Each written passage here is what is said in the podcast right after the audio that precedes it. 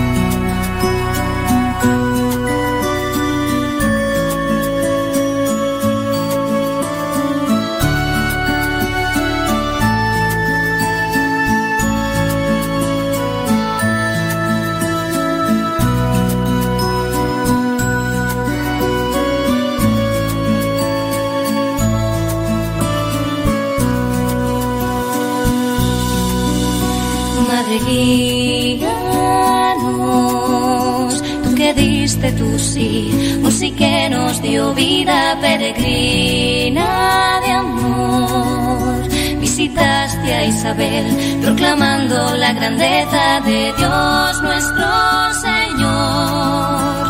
Esperanza en tu vientre respiraba latiente nuestra salvación.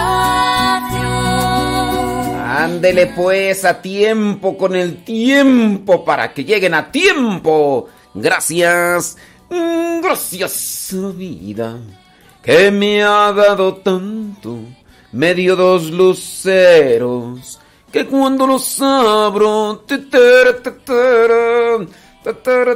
Saludos a todos los que nos escuchan y a los que no también les mandamos un saludo, como no, con todo gusto. 6 de la mañana con 3 minutos, hora de California. 6 con 3, hora de California. 8, 8 de la mañana con 3, 8 con 3, hora del centro de México. Y son las 9 de la mañana con 3 minutos. 9 de la mañana con 3 minutos, hora de Nueva York y de algunas otras partes de la Unión Americana.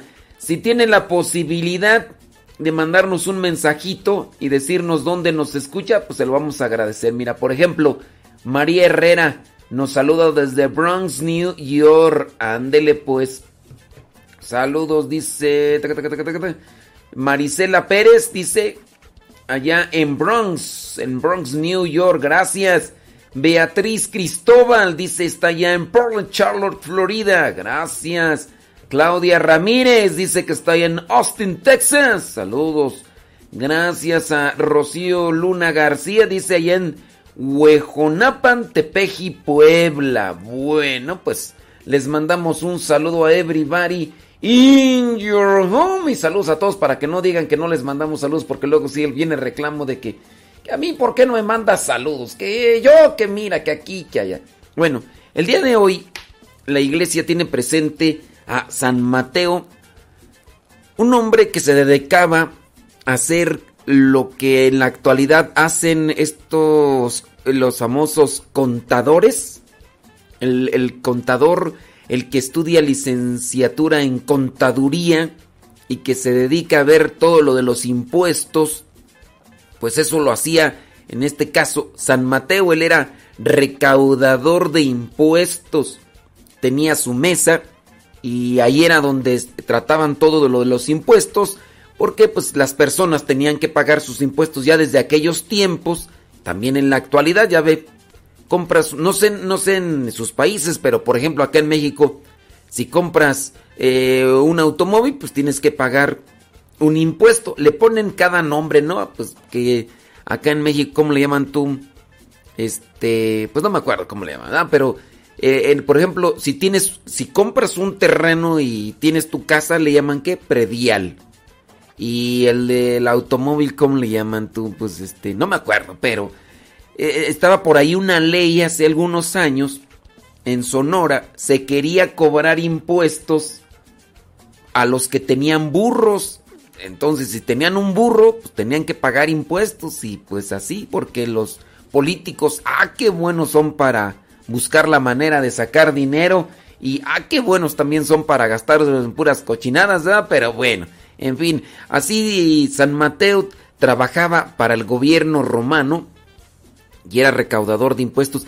Y en aquellos tiempos eh, los recaudadores de impuestos eran muy mal vistos. De hecho, las personas miraban a un recaudador de impuestos y yo pienso no sé, es como la etiqueta que podrían tener la mayoría de políticos nefastos, corruptos, eh, hipócritas, mentirosos, ahí embusteros, embaucadores y, y que nada más andan ahí detrás del dinero, ambiciosos. Hay unos ya bien viejillos eh, políticos y que todavía están ahí buscando un puesto político y Dices tú, bueno, estos viejillos, ¿qué pues, hombre? O sea, ya ni, ni pichan, ni cachan, ni dejan batear, ni nada. Y, todavía andan ahí, pero pues ya tienen, tienen ese vicio de andar buscando solamente dinero y todo lo demás. Pues en este caso, eh, así como podría tener una mala pinta de, de los políticos en la actualidad, la tenían los cobradores de impuestos y ahí estaba Mateo. ¿Por qué llamó Jesús a un cobrador de impuestos, pues es que Dios hace un llamado a todos, hace un llamado a todos. Yo dentro de los cuestionamientos que a veces tengo es, ¿por qué nuestro Señor Jesucristo, por qué puso de encargado de las cuestiones económicas a Judas? ¿Y por qué no puso a uno que es especialista en el control de los dineros? No, no sé si se habían fijado que, pues bueno, el encargado de los dineros era Judas Iscariote y lo relata así incluso hasta en el último momento de la cena cuando todos los otros discípulos eh, cuando escucharon que Jesús le dijo, lo que has de hacer Judas, hazlo pronto y aquel sale corriendo y todos los demás pensaron que era el, pues que iba a comprar algo más pues para la cena judía y todo y no, él, era el encargado de la bolsa, el, el encargado de la economía, ¿por qué pondría a, Judas si no, o se pondría Judas así, o a lo mejor el Judas Iscariote se puso ahí bien caprichoso de, yo quiero ser el cobrador de, el, yo quiero ser el, que maneje los dineros, señor. Ya, está bien, vas a ser tú el, el que vas a manejar los dineros, ándale pues, Judas, ya, con tal de que no me estés, ya, no sabemos, ¿verdad? Pero bueno, hablando de Mateo, recibe el llamado de Jesús, deja la mesa que tenía e, era su trabajo, era su fuente de ingresos, era su proyecto de vida. Por ahí nosotros en, la comunidad tenemos algunos que han estudiado esto de la contaduría. Por ahí el padre Gonzalo González Alvarado, que hasta hace algún tiempo me acompañaba aquí en una oficina, él es de oficio y de profesión contador y y bueno, tenía su proyecto con algunos de sus amigos, entre ellos Daniel, que le mando un saludo, que está allá en Puebla. Pues eh, eh, ya tenía así su proyecto para hacer su buffet de, ser de contadores y todo lo demás.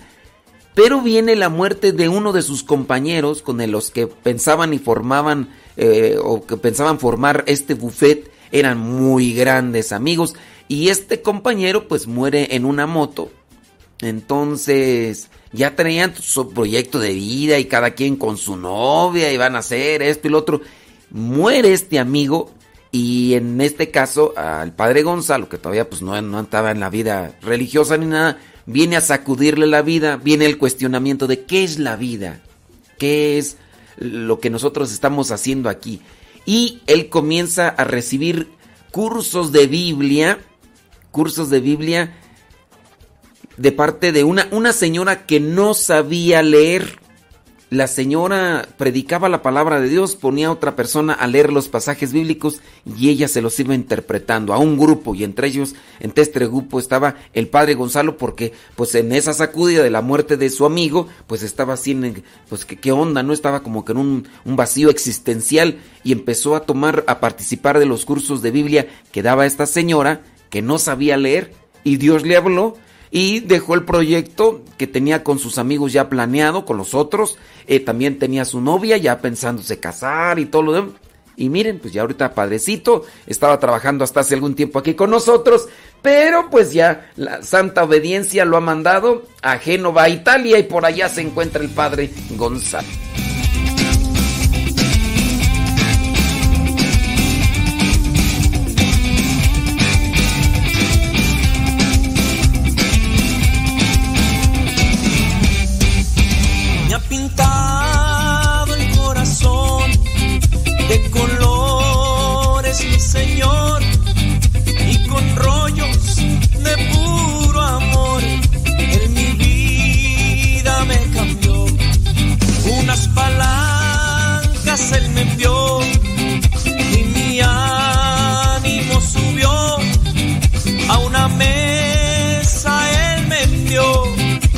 Del cielo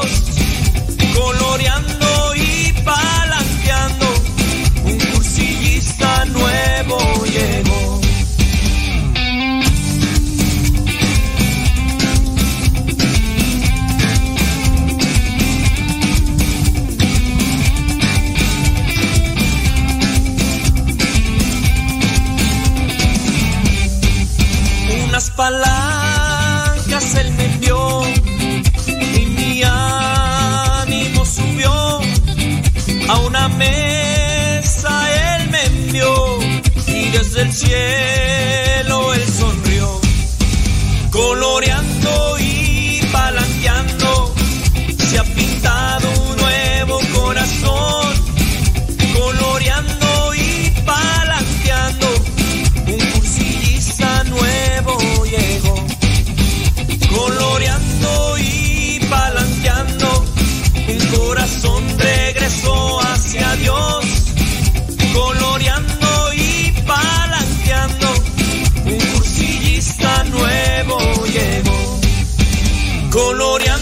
y palanqueando. Se ha pintado un nuevo corazón coloreando y palanqueando. Un cursillista nuevo llegó coloreando y palanqueando. Un corazón regresó hacia Dios coloreando y palanqueando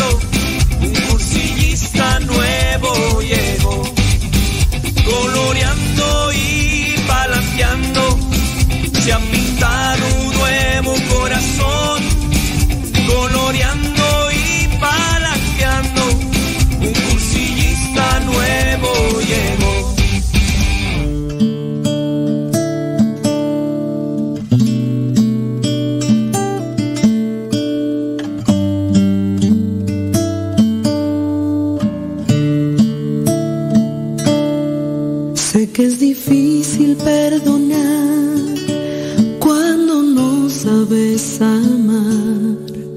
El rencor es algo tan amargo adentro.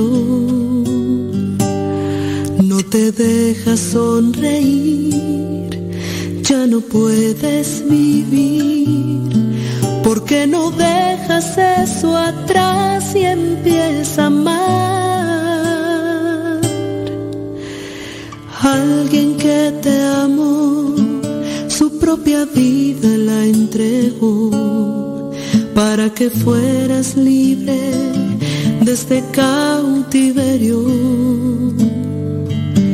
Él perdonó a los demás sin importar si hicieron mal, porque en lugar de odiar no decides hoy amar. Solo tienes que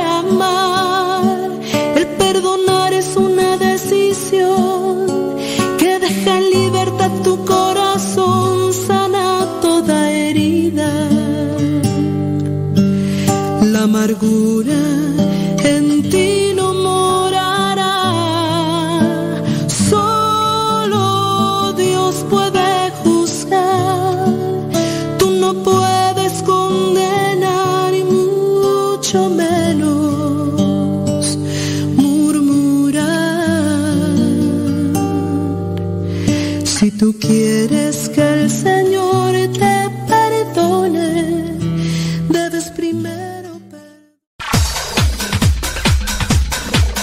Santo no es aquel que nunca ha pecado, sino aquel que se levantó de sus miserias. Vamos a escuchar el segmento El Santoral de hoy y aprendamos de aquellos hombres algunas enseñanzas para poder mantenernos en el camino que nos lleve al encuentro con Cristo, es decir, en el camino de la santidad.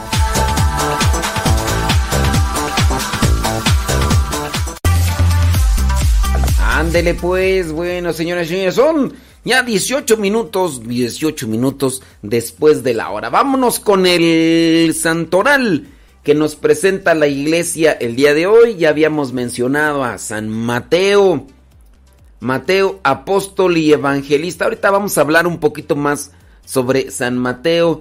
También el día de hoy la iglesia tiene presente a Jonás.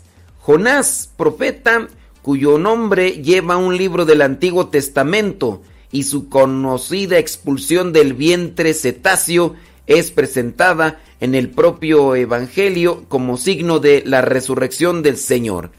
Jonás.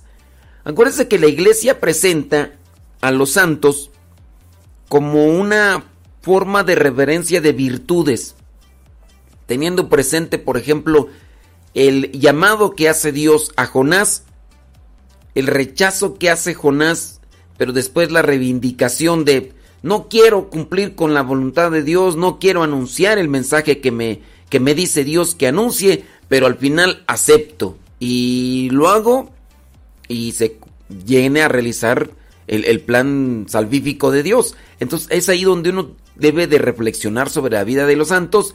Otras tantas veces ya les he mencionado que no se claven con una veneración como tal a una persona, porque en sí lo que nosotros tenemos que buscar en los santos es la aplicación de las virtudes que llevaron a esa persona a tener este grado de santidad. Pero hay personas que se quedan más con la veneración que con la imitación. No te dará la salvación eterna una veneración, mas sí la vivencia y lo que son la imitación de las virtudes de otros que ya nos han precedido, que ya se han adelantado y que nos han dejado ahí esa enseñanza, la vivencia de la voluntad de Dios. Eso es lo que te va a dar la salvación. Ni mucho rezo, ni mucha veneración te van a dar la salvación. Lo que te va a dar la salvación es la vivencia de la palabra. Eso tenlo por seguro. Y si por ahí alguien anda diciendo que la veneración o algo así te va a dar la salvación, pues está engañando. Vámonos con otro de los santos que nos presenta la iglesia en Grecia, San Cuadrado. Yo conozco algunas personas así, cuadradas, pero no se llaman cuadrado. Este San Cuadrado, discípulo de los apóstoles, que según la tradición, en la persecución bajo el emperador Adriano, congregó con su fidelidad y laboriosidad a la iglesia dispersa por el terror, escribiendo un libro que dio al mismo emperador. O sea, escribió un libro y se lo dio al emperador Adriano, porque pues el emperador Adriano andaba persiguiendo a los cristianos y entonces Cuadrado, que no era, era discípulo de los apóstoles, escribió este libro, le dijo, a ver, chútate este libro, a ver, te conviertes. Los libros, los libros o pueden ser fuente o la base de nuestro alejamiento o nuestro acercamiento, dependiendo qué libro leas. Hay personas que se han puesto a leer libros que son ficción, pero que les han movido en, la realidad. Personas que han leído libros, por ejemplo, eh, novelas, han leído novelas, que es ficción, y la gente a veces se lo cree y se queda tan clavado con esos libros de ficción que después eh, muchas veces se alejan de, la fe. Podría decir nombres de libros, de novelas, que, han leído muchísimas personas, pero pues a veces es darle promoción porque hay gente que ni las conoce y entonces van a ¿cuál será ese libro tú? Y no voy a hacer que lo lea y que de por sí ande ahí bailando ahí en la cuerda floja y que luego se ponga a leer el libro y luego que digan, pues yo leí el libro fulano de tal a partir de que el padre Modesto lo dijo ahí en su programa de radio y este, desde, entonces yo ya no creo en la iglesia católica. Hombre, pues vaya, imagínate. Entonces, pero tengamos presente que hay otros que han leído libros y que incluso se han comprometido con la fe. Uno de ellos, San Ignacio de Loyola. San Ignacio de Loyola eh, estaba enfermo, traía una herida en su pierna y entonces le traían libros, libros de, de historias. Y después dijo, a ver, tráiganme libros de vida de santos, ¿no? Y empezó a leer y estuvo leyendo muchas vidas de santos, porque ya había leído otro tipo de, de historias de caballerangos y cosas así por el estilo. Y, pero ya después leyó las vidas de santos y se quedó sorprendido. de bueno, si estos pudieron, yo, ¿por qué no, verdad? Entonces, también dependiendo el tipo de literatura. Bueno, San Cuadrado y escribió un libro y se lo mandó al emperador Adriano, que estaba en esa persecución allá en el, en el siglo segundo, obviamente, porque es San Cuadrado es discípulo de los apóstoles. Este libro hablaba sobre la defensa de la religión cristiana. Y bueno, quién sabe cómo se llamará el libro, sería interesante buscarlo por ahí. Fíjese, desde el siglo segundo, desde el siglo segundo. Bueno, San Cuadrado, allá en Grecia. En Roma la iglesia tiene presente a San Pánfilo. San Pánfilo, mártir. La iglesia eh, tiene presente allá en Bacano a San Alejandro, mártir.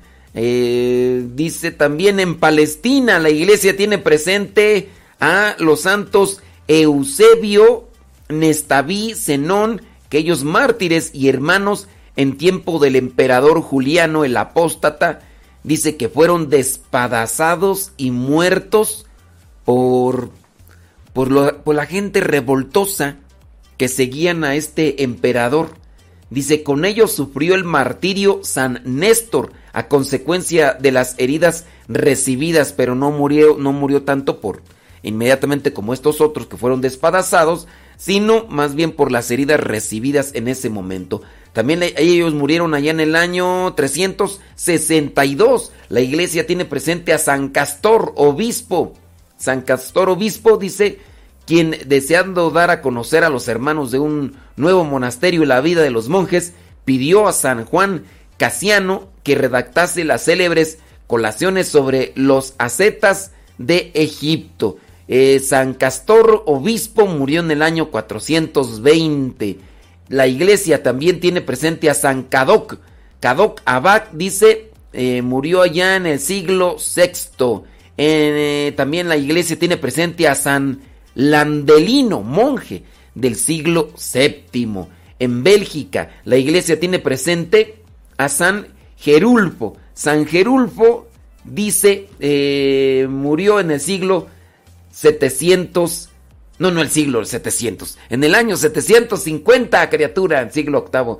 La iglesia tiene presente en Francia a Santa Maura, murió en el año 850. En Vietnam, la iglesia tiene presente a los santos Francisco Jacar, presbítero de la Sociedad de las Misiones Extranjeras de París, y Tomás Tram Batien, mártires que sufrieron cárcel y azotes por Cristo, finalmente muriendo ahorcados en tiempo del emperador Ming Man en el año 1838 en Corea.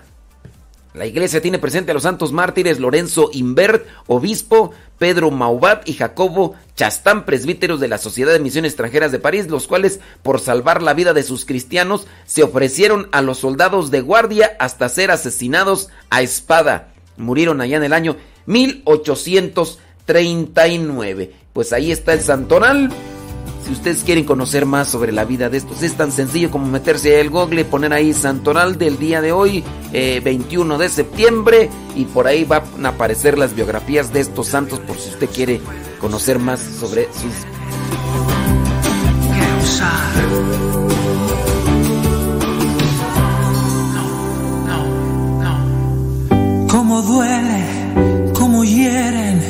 los insultos y las burlas déjenme en paz. De esta casa me quiero largar, no entienden que cerrados para ellos todo es malo largo de acá. Papá, mamá, cállense ya, ya no griten, no más golpes que he hecho,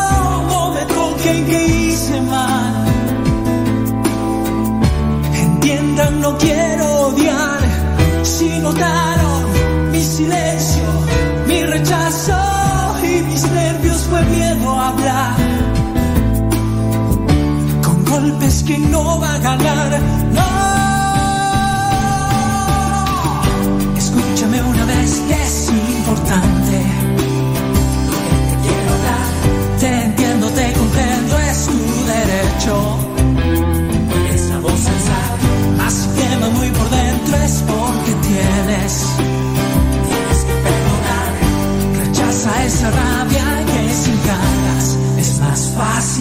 es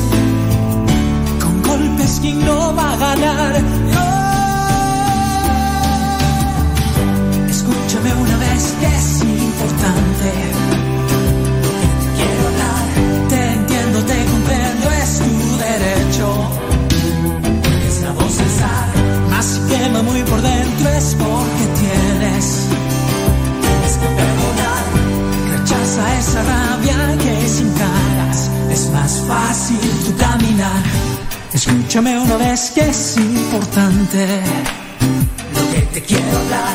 Te entiendo, te comprendo, es tu derecho. Más si quema muy por dentro es porque debes, tú debes, tienes que perdonar. Rechaza esa rabia que sin ganas es más fácil.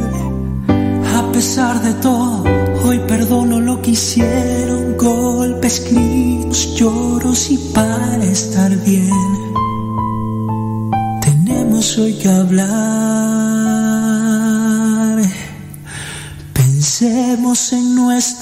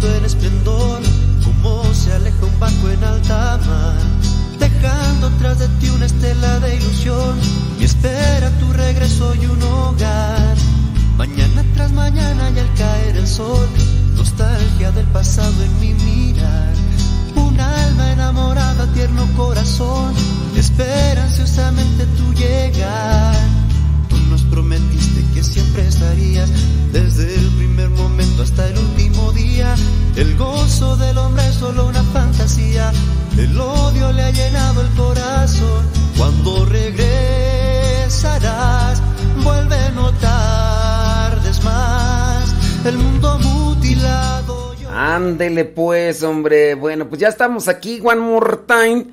El día de hoy, San Mateo. Déjeme ver de los de las biografías que tengo aquí de, de San Mateo para mencionarle alguna de ellas. Tron, tron, tron. Oye, ¿por qué no una trivia? Eh, vámonos con una trivia también, algo que podría ser referente. Em.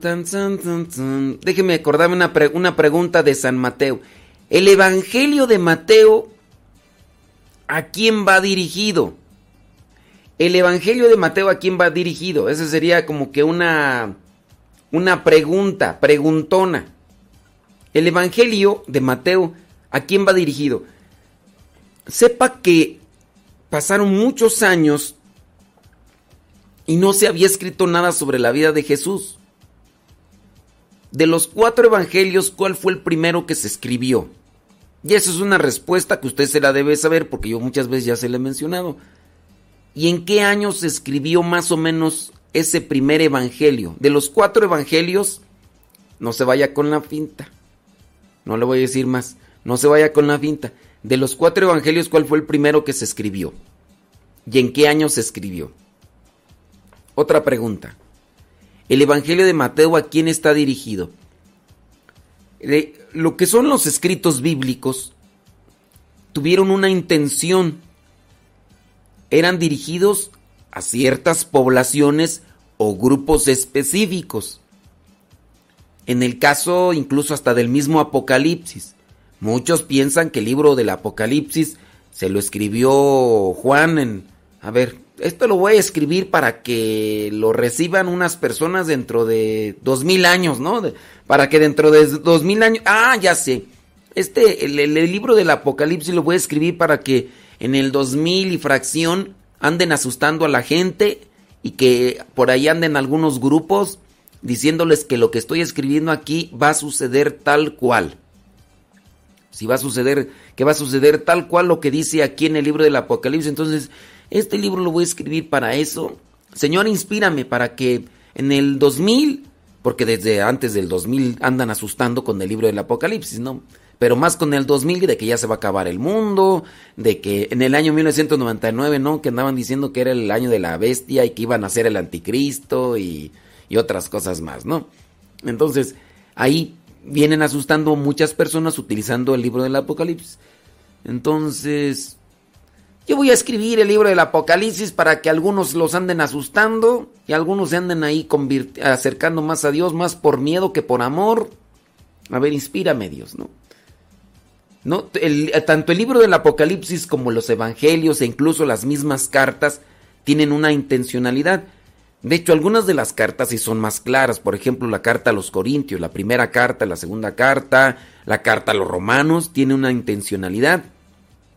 Fue escrita para los romanos. Ahí en este caso sí creemos ya que está más que, claro para quién eran dirigidos. Ni modo que digas tú, pues es la carta a los romanos, pero estaba dirigida a lo de los eh, de Éfeso. ¿no? O no, es que esta es la carta eh, de los, eh, a los de Éfeso, pero era a los de Galicia. Y tú dices, ¿cuál es eso de Galicia? O sea, de los Gálatas, pues, hombre. Y no, pues esta era de la carta, ¿qué tú? Al Tesalónica. Eh, y no, pero en realidad no era los de Tesalónica, era los... Pues no, ahí está muy claro eso. ¿A quién iba dirigido el Evangelio de Mateo? ¿A qué grupo de personas? Iba dirigido el Evangelio de Mateo. Y ¿Y qué más tú? ¿Qué más? De los cuatro evangelios, ¿cuál fue el primero que se escribió? ¿Y en qué año? Al final del programa, si me acuerdo, te voy a dar las respuestas, porque luego no me acuerdo. Ayer, ayer hicimos una trivia. Sí, pero no me acuerdo ni cuál era tú. Creo que hasta ni dimos la respuesta. No me acuerdo cuál era. A ver, vamos a ver aquí una trivia. ¿Cómo se llamó el Señor que murió por mentirle al Espíritu Santo? ¿Cómo se llamó el Señor que murió por mentirle al Espíritu Santo y que está ahí en la Biblia? ¿Se llamó Prócoro, Malaquías o Ananías? ¿Cómo se llamó el Señor que murió por mentirle al Espíritu Santo? se, llamó Prócoro, Malaquías o Ananías. Ahí vamos a dejar esa. ¿Cómo se llamó el Señor que murió por mentirle al Espíritu Santo? Se llamó Prócoro, Malaquías o Ananías. Y también dime en qué pasaje de la Biblia está. bueno, pues ¿qué quieres? Pues, pues, estamos en septiembre, mes de la Biblia. Para que ustedes conozcan más sobre la Biblia. ¿Cómo se llamó el Señor que le y la otra pregunta es, a ver, por acá dice que el Evangelio de Mateo está dirigido... Eh, ándele muy bien. Bueno, por acá ya me están respondiendo acá. Dice, ¿cuál de los evangelios, cuál de los cuatro evangelios escribió primero? Eh, por acá ya me están diciendo. Ándele pues. Eh, saludos a Daías. A ver, a Daías. Vamos a ver de qué lado más la iguana. A ver si tú puedes Exactamente, si este señor que murió por mentirle al Espíritu Santo también murió junto con la esposa, por andarle mintiendo al Espíritu Santo. Efectivamente.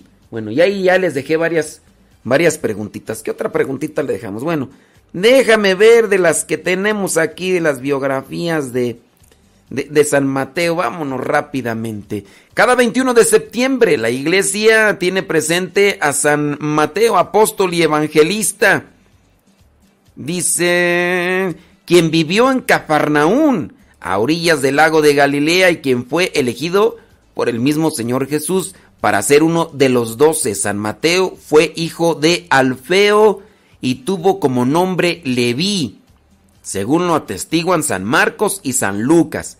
¿Cuál era el otro nombre de San Mateo? Leví.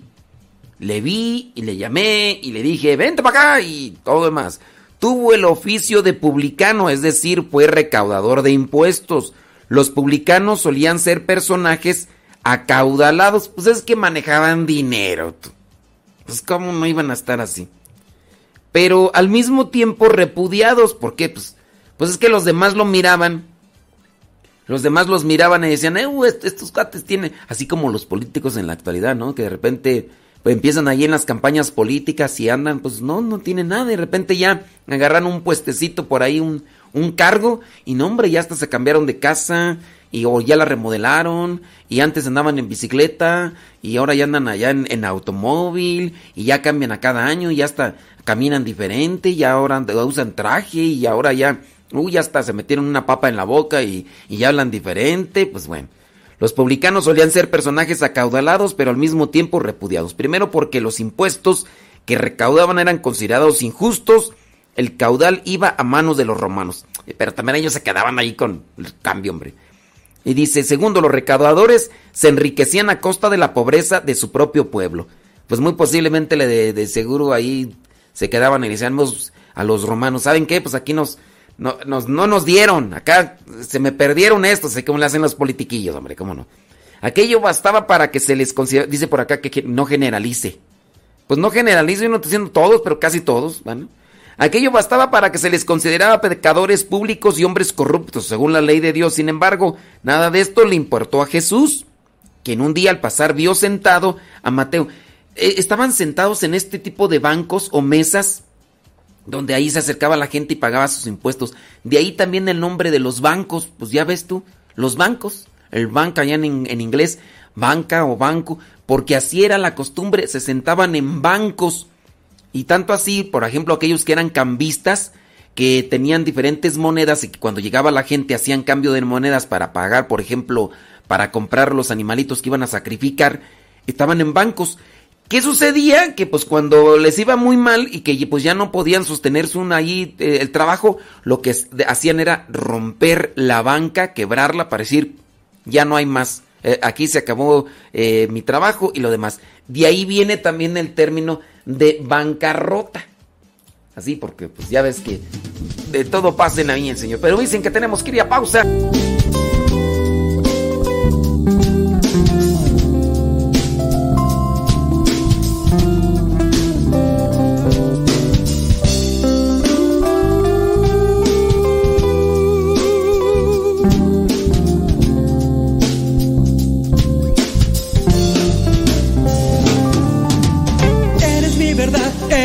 Mi razón. Te llevo aquí muy dentro de mi corazón.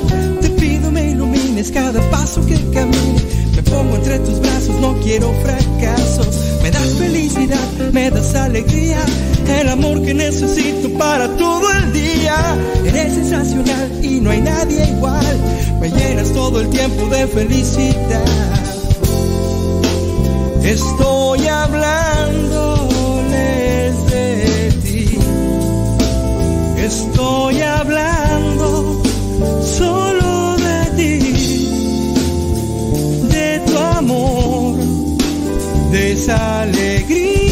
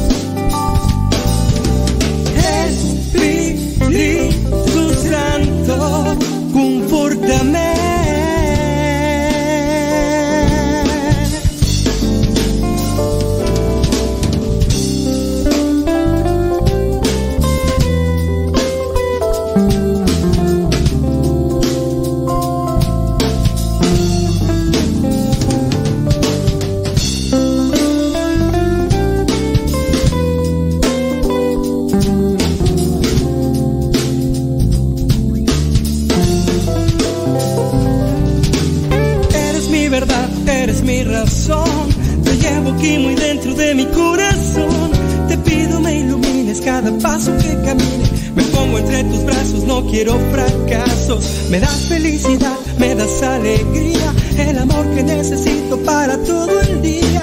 Eres sensacional y no hay nadie igual. Me llenas todo el tiempo de felicidad. Estoy hablándoles de ti. Estoy hablando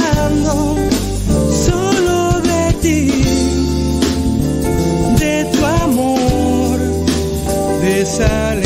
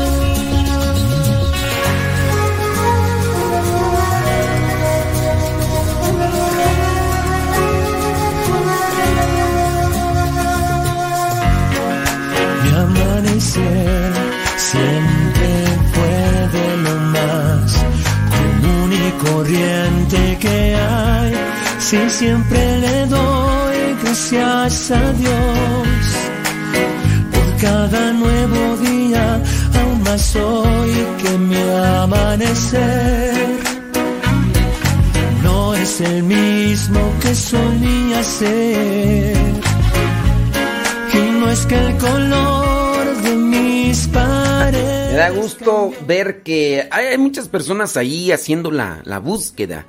Eh, les pregunté que cómo se llama ese señor que murió por mentirle al Espíritu Santo.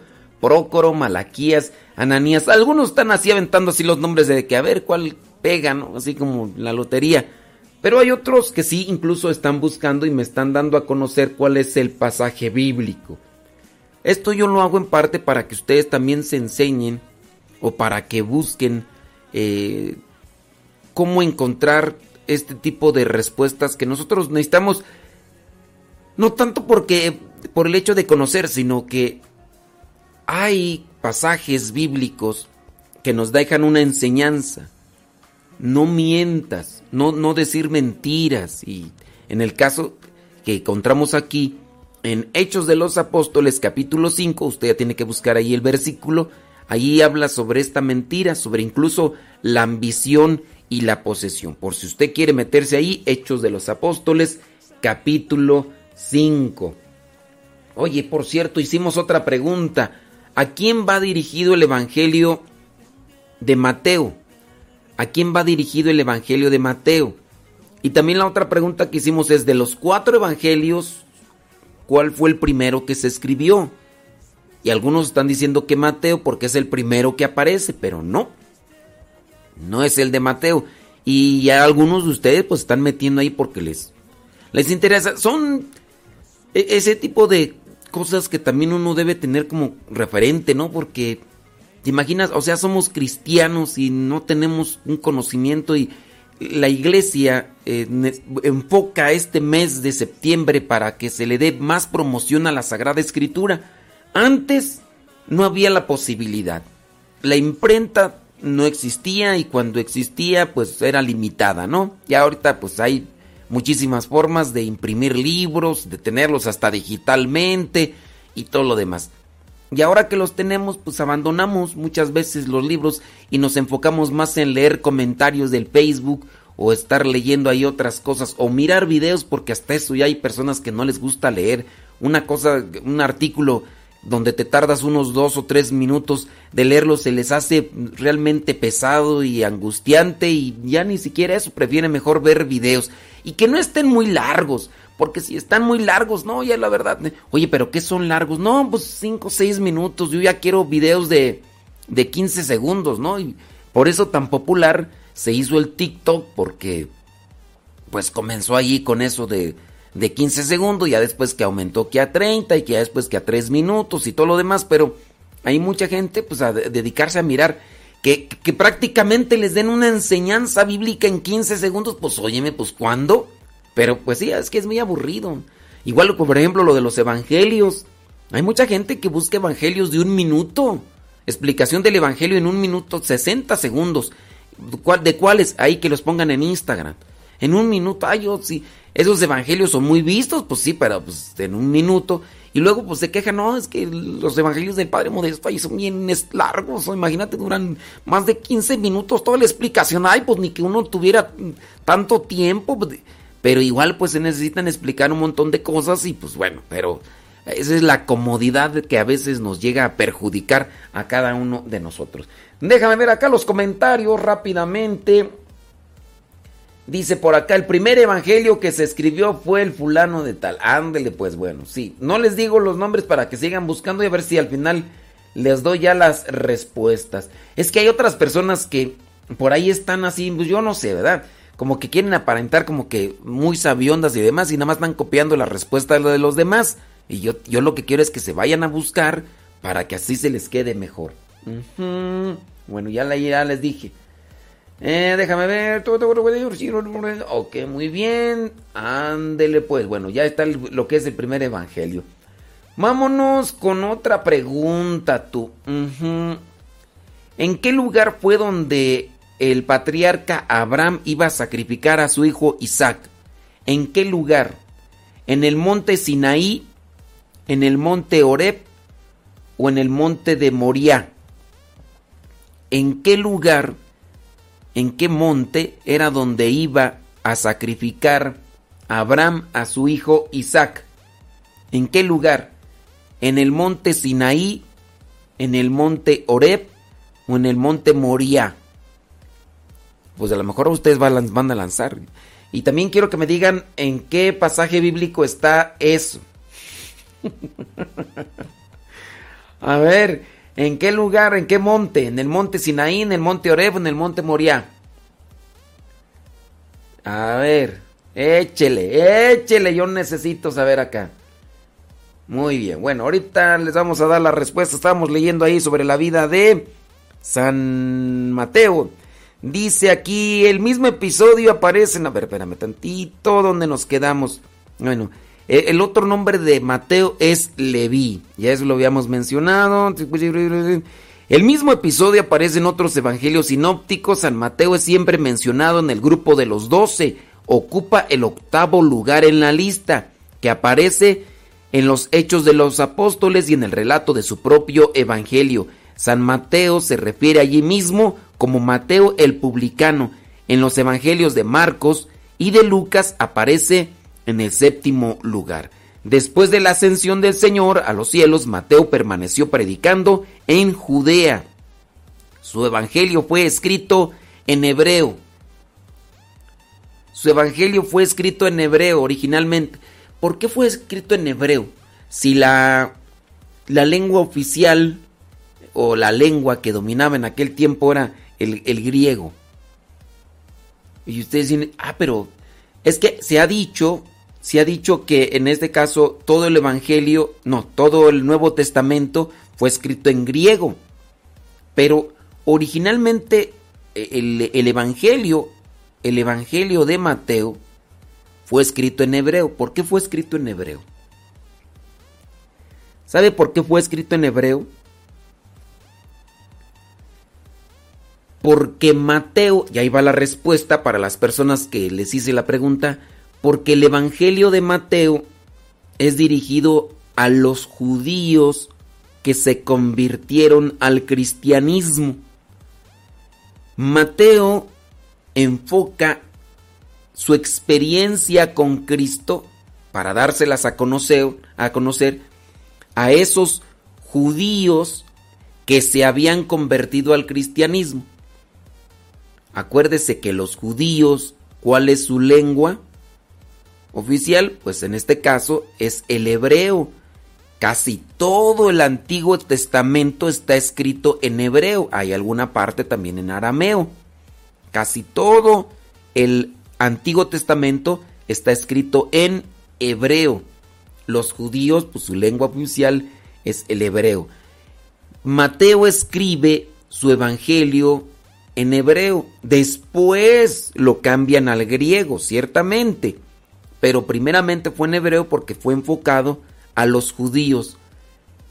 El Evangelio de Mateo, como está enfocado a los judíos conversos al cristianismo, resalta la figura de Jesús presentándolo como un Moisés. E incluso por ahí encontramos lo que vendría a ser el sermón de la montaña y que no es solamente un sermón, son varios sermones y, tiene muchos significados, o, mm, tiene muchos puntos paralelos a lo que es la figura de Moisés. San Mateo es considerado el patrono de los banqueros y se le presentaron un libro en las manos haciendo cuentas. Su símbolo es la figura de un hombre alado. Así que ahí lo vamos a dejar para que vayan rumiándole es bonita la teología, pero no hay que clavarse mucho en el conocimiento. Sobre todo hay que buscar la experiencia y la reflexión de la palabra para encontrar la salvación. Yo había preguntado que en qué monte Abraham iba a sacrificar a su hijo Isaac. Fue en el monte Moría. Ahí lo iba a sacrificar. Lo pueden encontrar en el Génesis capítulo 22, versículo 22.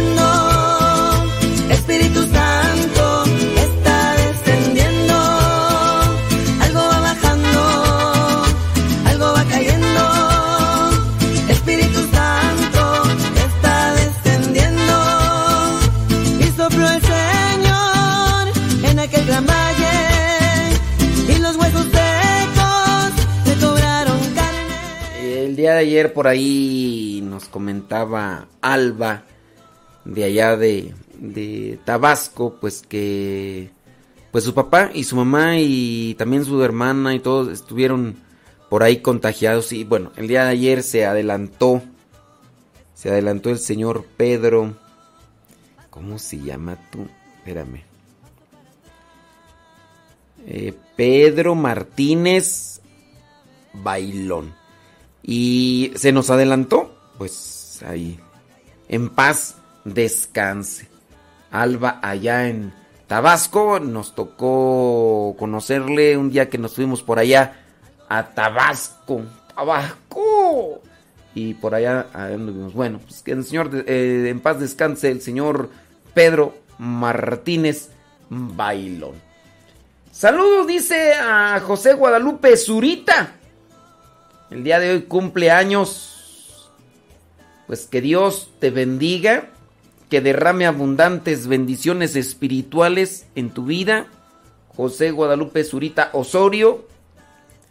Que el Señor te llene de gracia y que busque siempre el camino de la sabiduría y de la santidad para que seas feliz y ayudes a los demás. Ándele pues, José Guadalupe Zurita Osorio. ¡Sale, vale! Vámonos, déjame ver por acá. Bli, bli, bli, bli, bli, bli, bli, bli, bli, bli, bli, bli, bli, bli. Lena, Lenali. Eh, ¿Dónde han dado? Dale, hombre. Salud, hombre, a todos los que nos escuchan allá en, eh, en Perú, hombre. Gracias. Gracias a la vida que me ha dado tan... Déjame ver si todavía estamos conectados ahí en la otra estación de radio. Ya nos desconectamos de una. Vamos a ver ahora la otra. Obladi, oblada, le cantaban. Ti, ti, ti, ti. No. No, no, no estamos. Ni modo, pues yo quería que. Yo, yo pensé que sí. Pero quién sabe por qué no. ¿Quién sabe por qué no, no estaremos allá? Pues ni modo. ¿Quién sabe? No se levantaron.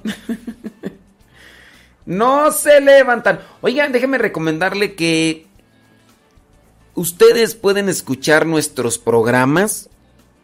Ustedes pueden seguir escuchando nuestros programas en las plataformas de podcast. En las plataformas de podcast, ustedes pueden escuchar los programas pasados. Así, ustedes búsquenos como Modesto Radio, tanto en YouTube o en cualquier plataforma Spotify, iTunes, en Google Podcast. Google Podcast, ustedes buscan la aplicación Google Podcast, descárguenla y ahí buscan Modesto Radio. Y ahí, ahí estamos. Sí, así merengues tengues. Búsquenos así en, cualquier plataforma de podcast, búsquenos como Modesto Radio. Yo recomiendo Google Podcast porque incluso pueden descargar los audios. ¿Por qué los pueden descargar? Porque así les beneficia. Imagínate que tienes que hacer eh, un viaje, ¿no? Entonces descargas varios podcasts. Los que tú quieras, ¿no? Eh, puede ser el nuestro o los demás. Descargas esos podcasts y nos vas escuchando. Y al irnos escuchando, pues puede ser que te haga más eh, corto el tiempo. Y es que si no tienes internet, ah, pues yo voy a escuchar, no importa que sea el programa pasado, ¿no? Hay programas en donde casi no digo el día y la fecha ni nada de eso para no irlos norteando. Casi no les digo la fecha, entonces en cualquier plataforma de podcast, Spotify, iTunes, busquen Modesto Radio, ahí se suben los programas. Ahí Arnulfo nos está haciendo el favor de, de subirlos y de esa manera pues estar conectados. Búsquenlo en el plataforma de podcast Modesto Radio. Así y de Bolón People. También puede buscar la otra plataforma de podcast nuestra que es Modesto Lule. Ahí se suben los evangelios y otros audios más.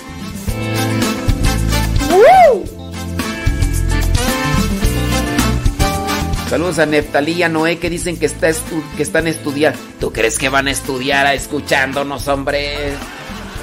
Ah. como joven que no buscaste. Te conformas solo con tener. Busca una manera de ser.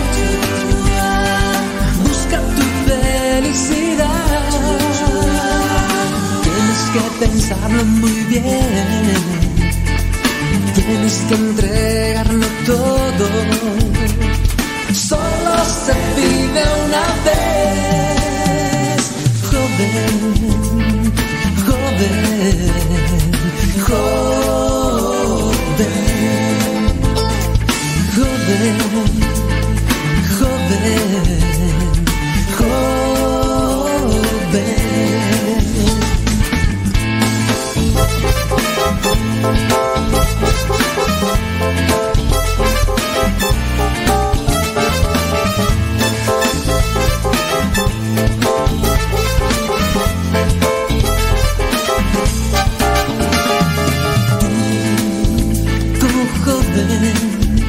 tienes que entender que en esta vida solo triunfará el que su vida dará y el que no calculará. Tienes que pensarlo muy bien tienes que entregarlo todo. Solo se vive una vez, joven, joven, joven,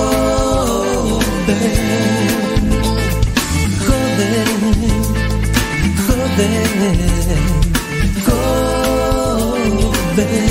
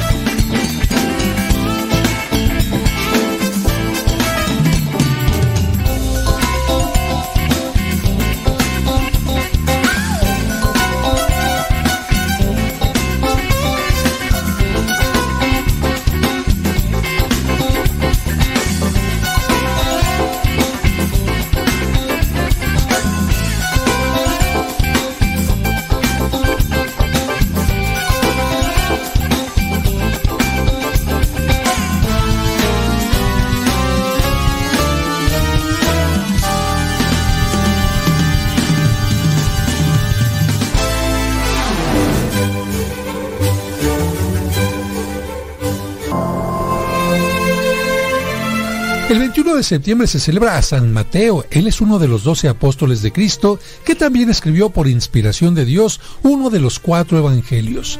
Mateo significa regalo de Dios, un hermoso nombre.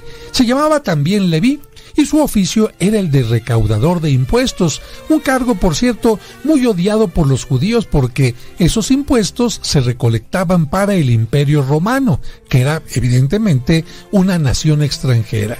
Los publicanos o recaudadores de impuestos además se enriquecían fácilmente, un poquito, poquito, poquito cada vez y de esta manera se iban haciendo ricos. Quizás a Mateo le atraía la idea de hacerse rico rápidamente, pero una vez que se encontró con Jesucristo, decidió dejar para siempre su ambición de dinero y se dedicó a buscar una riqueza mayor, el reino de Dios. Mateo ejercía su oficio en la población de Cafarnaum. Como Jesús pasaba mucho tiempo en esa ciudad, Mateo lo había escuchado seguramente varias veces y le había impresionado su modo de ser y de hablar. También lo habían maravillado sus milagros. Un día estaba Mateo en su oficina de cobranzas pensando quizás en lo que debería hacer en el futuro, cuando vio aparecer frente a él nada menos que a Jesucristo que le hizo una propuesta totalmente inesperada. Ven y sígueme. Mateo aceptó la invitación de Jesús y renunciando a su empleo tan productivo, se fue con él no ya a ganar dinero, sino almas. No ya a conseguir altos empleos en la tierra, sino un puesto de primera clase en el cielo. Yo creo que la llamada de Jesús a Mateo puede ser una lección para que todos los pecadores del mundo sepamos que sea cual sea la vida que hemos llevado hasta el momento, en cualquier día y en cualquier hora, podemos dedicarnos a servir a Cristo y Él siempre nos acepta con gusto. Mateo quiso despedirse de su vida de empleado público dando un gran banquete a todos sus amigos.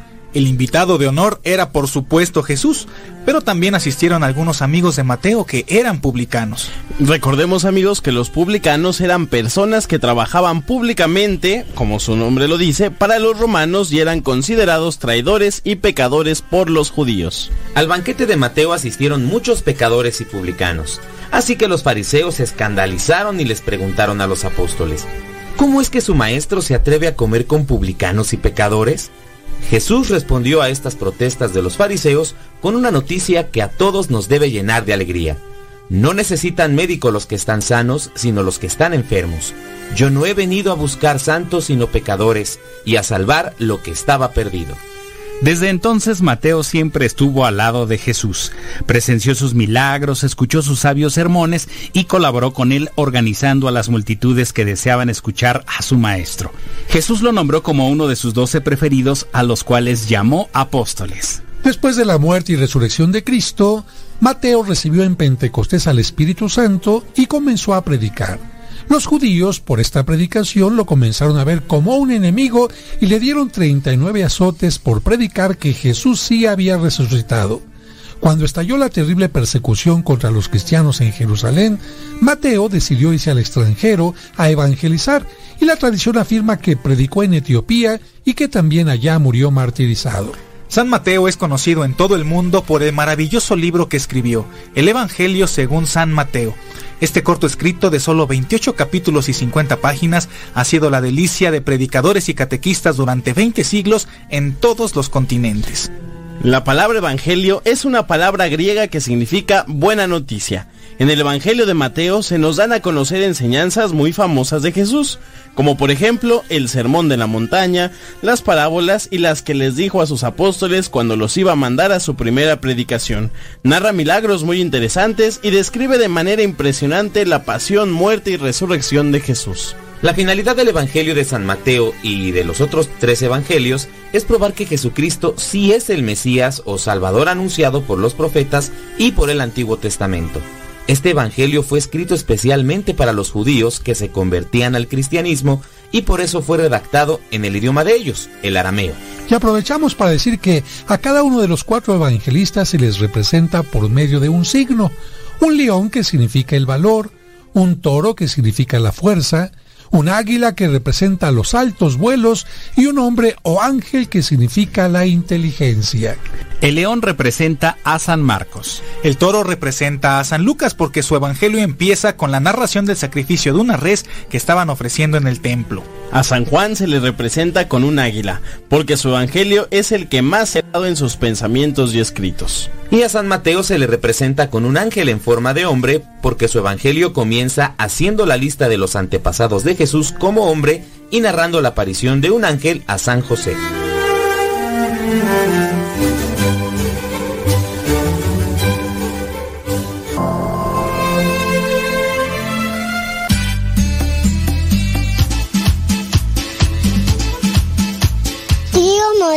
¿Te puedo ver un día que venga? Sí, mira, es que mira, yo tengo muchas pinturas y me maquillo, pero mi abuelita no me lee. Y yo tengo una bici y yo tengo muchos juguetes. ¿Qué te parece, tío Modesto? Te mando saludos muchos.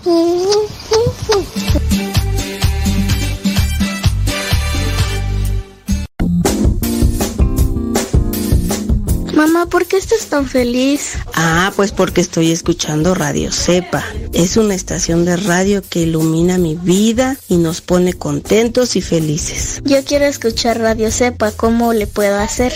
Ah, pues mira, ahí en tu celular le pones en la Play Store, descargas esa aplicación de Radio Cepa, ahí lo vas a escuchar. radiocepa.com radiocepa.com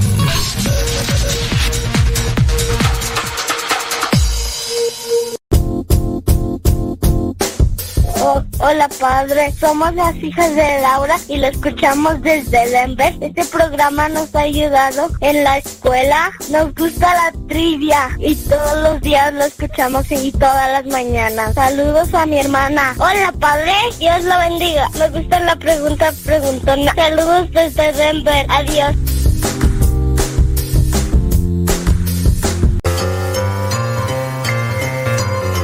¿Ya estás listo para la trivia? Pues vamos con ella. La pregunta es la siguiente. ¿Cuántos años vivió Jacob en la casa de su suegro Labán? ¿Te acuerdas de Labán? El que es considerado dentro de una broma como el peor músico porque Jacob le pidió la menor y le dio la mayor.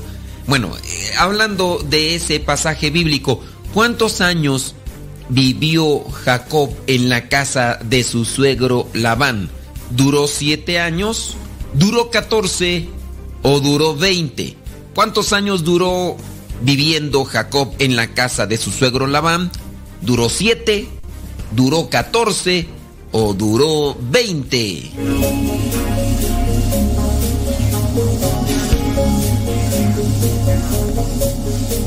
Si tu respuesta fue que duró siete años viviendo, pues te equivocaste. Si tu respuesta fue 14, también te equivocaste. Si recuerdas bien el pasaje, cuando Jacob se enamora de su hija de Labán, Jacob le dice que tiene que trabajar por ella siete años. En este caso, Jacob estaba enamorado de la hija menor de Labán, pero pues según las costumbres no le podía dar la hija menor hasta que no saliera la primera. Así que en vez de darle la menor, le dio la mayor. Después tuvo que trabajar otros siete años. En este caso podríamos decir que duró 14 años trabajando por las dos hijas, pero no fueron los 14 años que vivió Jacob con Labán. Incluso tuvo que trabajar más tiempo. Vayamos a lo que es el libro del Génesis capítulo 31, versículo 41, donde dice, 20 años he estado en tu casa y esto es lo que me tocó. Por tus dos hijas trabajé 14 años a tu servicio.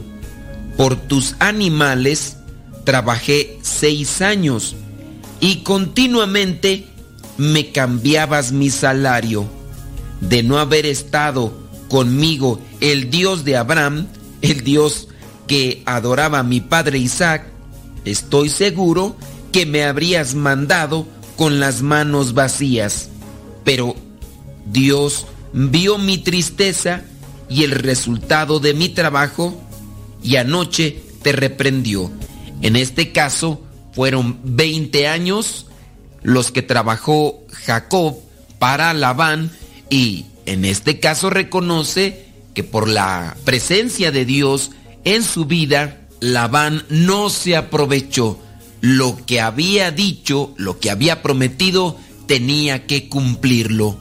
Donde hay amor hay sacrificio y en el caso de Jacob tuvo que someterse a los requisitos de su suegro Labán, pero lo hizo y confiando siempre en Dios, cumplió y al final Dios también le ha premiado. Fijemos nosotros nuestra atención en esto.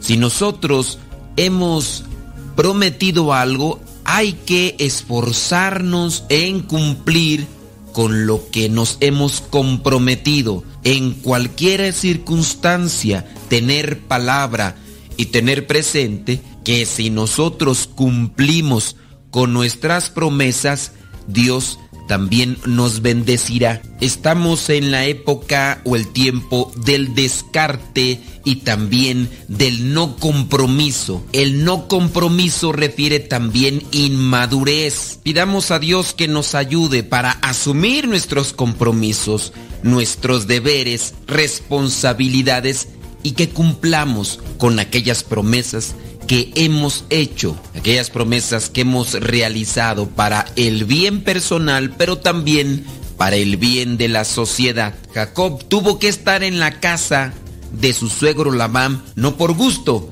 sino porque Labán así se lo había solicitado por ciertos compromisos. Estuvo 20 años, pero apenas pudo cumplir con esa promesa, se retiró.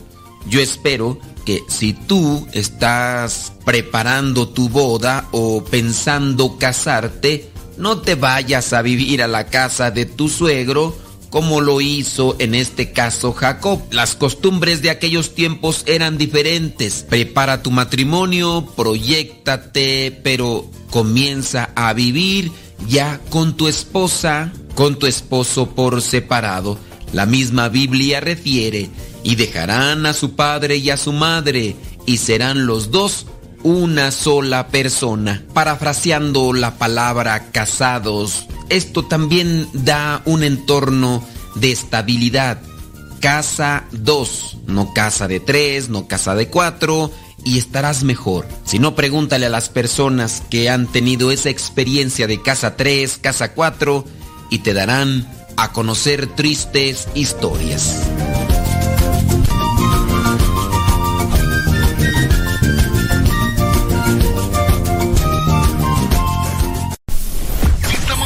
Evangelizando por medio de la radio. Escuchas radiocepa.com.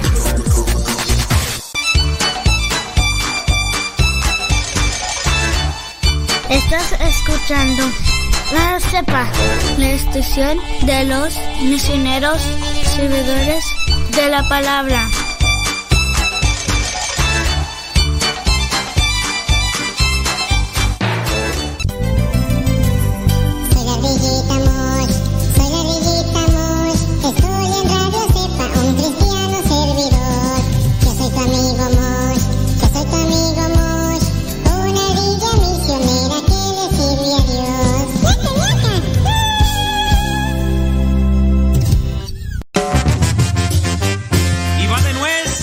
De nuez, 9 de la mañana con 20 minutos. Hoy día martes 21 de septiembre.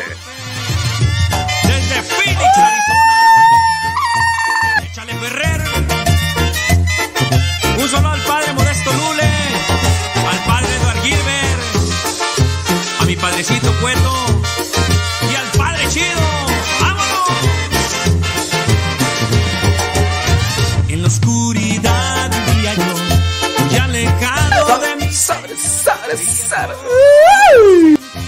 Que a todo decía que sí.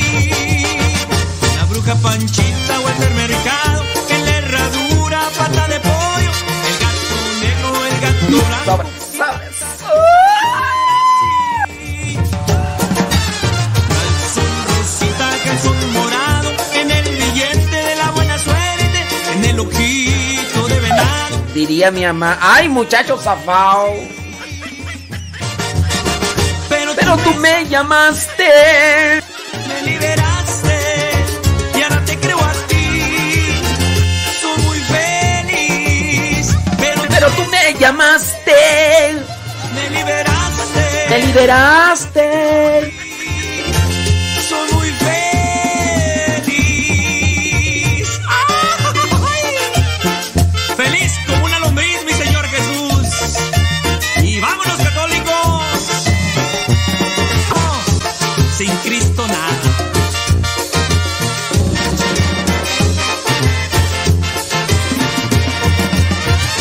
En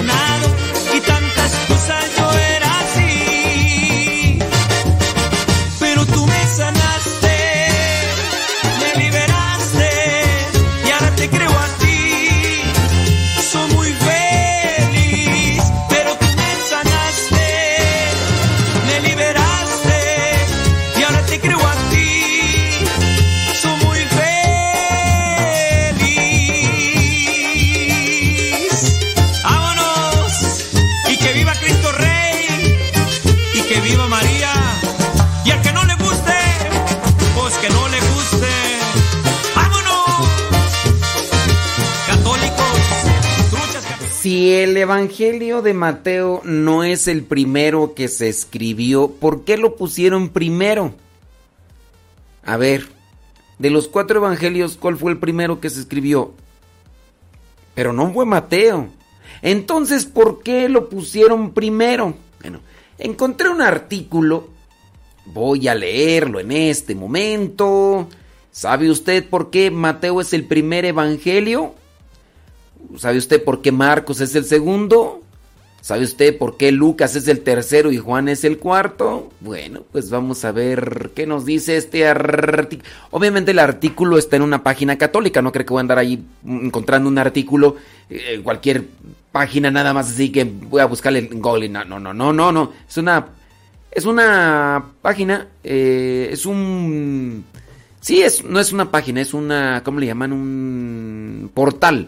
Es un portal de noticias católicas. Voy a leer el artículo, ahí les va. Agárrense. Sobradamente conocido de cualquiera medianamente familiarizado con las cosas de la religión cristiana es que el orden en el que el canon presenta los cuatro libros evangélicos es el que emplaza a Mateo el primero. Investigues qué significa canon bíblico canon bíblico. Es que son términos que de repente, ay, eso, ¿qué está diciendo eso del canon? ¿Está diciendo una marca de cámaras o qué? apunte, el canon bíblico, ya lo busca después. Bueno, el primer de los, eh, de los, en los, en la Biblia, en el Nuevo Testamento va a encontrar Mateo, Marcos, Lucas y Juan. Ok, eso lo debe tener ya bien masticado cualquiera que conozca más o menos la Biblia. Tanto así que si a uno le hablan del primer evangelio, perfectamente sabe que su interlocutor se refiere a Mateo, que si le hablan del segundo se refiere a Marcos, que si le hablan del tercero se refiere a Lucas. Y si le hablan del cuarto se refiere a Juan. O sea, por en el primer evangelio, pues ya sabes, no menos de que tú no sepas ni eh, eh, tengas ahí tu Biblia de adorno, si es que tienes, si es que tienes. Lo primero que ha de decirse es que no siempre lo fue no siempre lo fue. Así que no siempre se siguió el orden que hoy damos por canónico. Acuérdese, busque el, término canon bíblico. ¿Qué es, ¿Qué es canon bíblico? En la literatura cristiana primitiva se identifican no menos de ocho órdenes diferentes, o sea que estuvieron de Tin, Marín, de Deoping, güey que suelen girar en torno al lugar que se otorga al Evangelio de Juan. Se han tenido también a colocar entre los sinópticos a Lucas en primer lugar, lo que bien puede ofrecer de esa manera tan utilizada de clasificar documentos consiste en ordenarlos según su longitud, o sea, según lo extendido del Evangelio.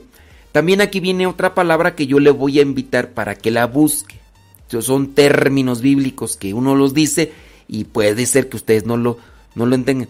¿A qué se refiere con evangelios sinópticos? Búsquele para que lo aprenda.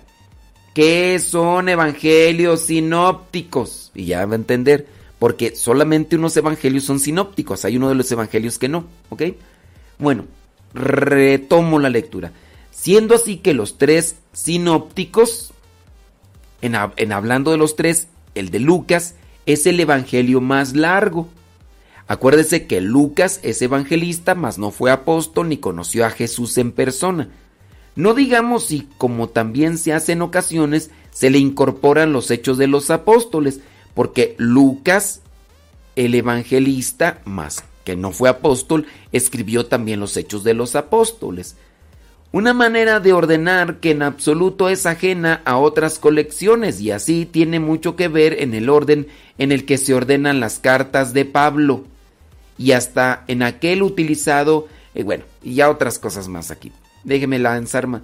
Lo segundo que debe decirse es que, aunque en algunos momentos y en algunos autores hayan podido sostener que el orden en que citamos los evangelios es aquel en el que fueron escritos, en el tiempo, el estado actual de la exegética dista mucho de aceptar que ello sea así. Interesante tema al que dedicaremos otro artículo. Una cosa es indudable, si el orden canónico actual se haya consagrado, lo es por haber sido el utilizado por San Jerónimo en su traducción de la llamada Biblia Vulgata. Acuérdense que San Jerónimo fue el primero que tradujo la Biblia.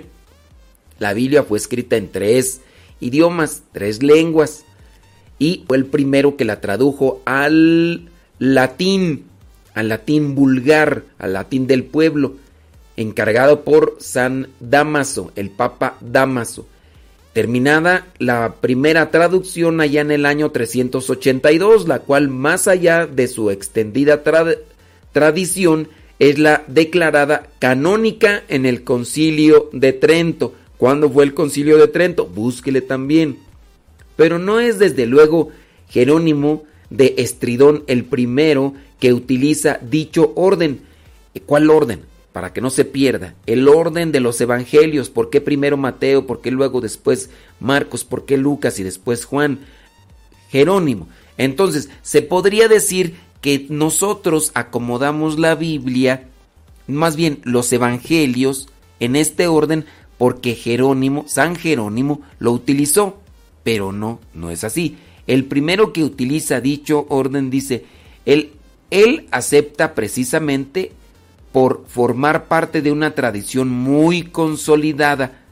Dicho orden es ya el que nos encontramos, por ejemplo, en el antiquísimo canon de Muratori y en autores tan importantes como San Ireneo, San Gregorio Nacianceno, San Atanasio y también en los manuscritos más antiguos que han llegado íntegros a nuestros días.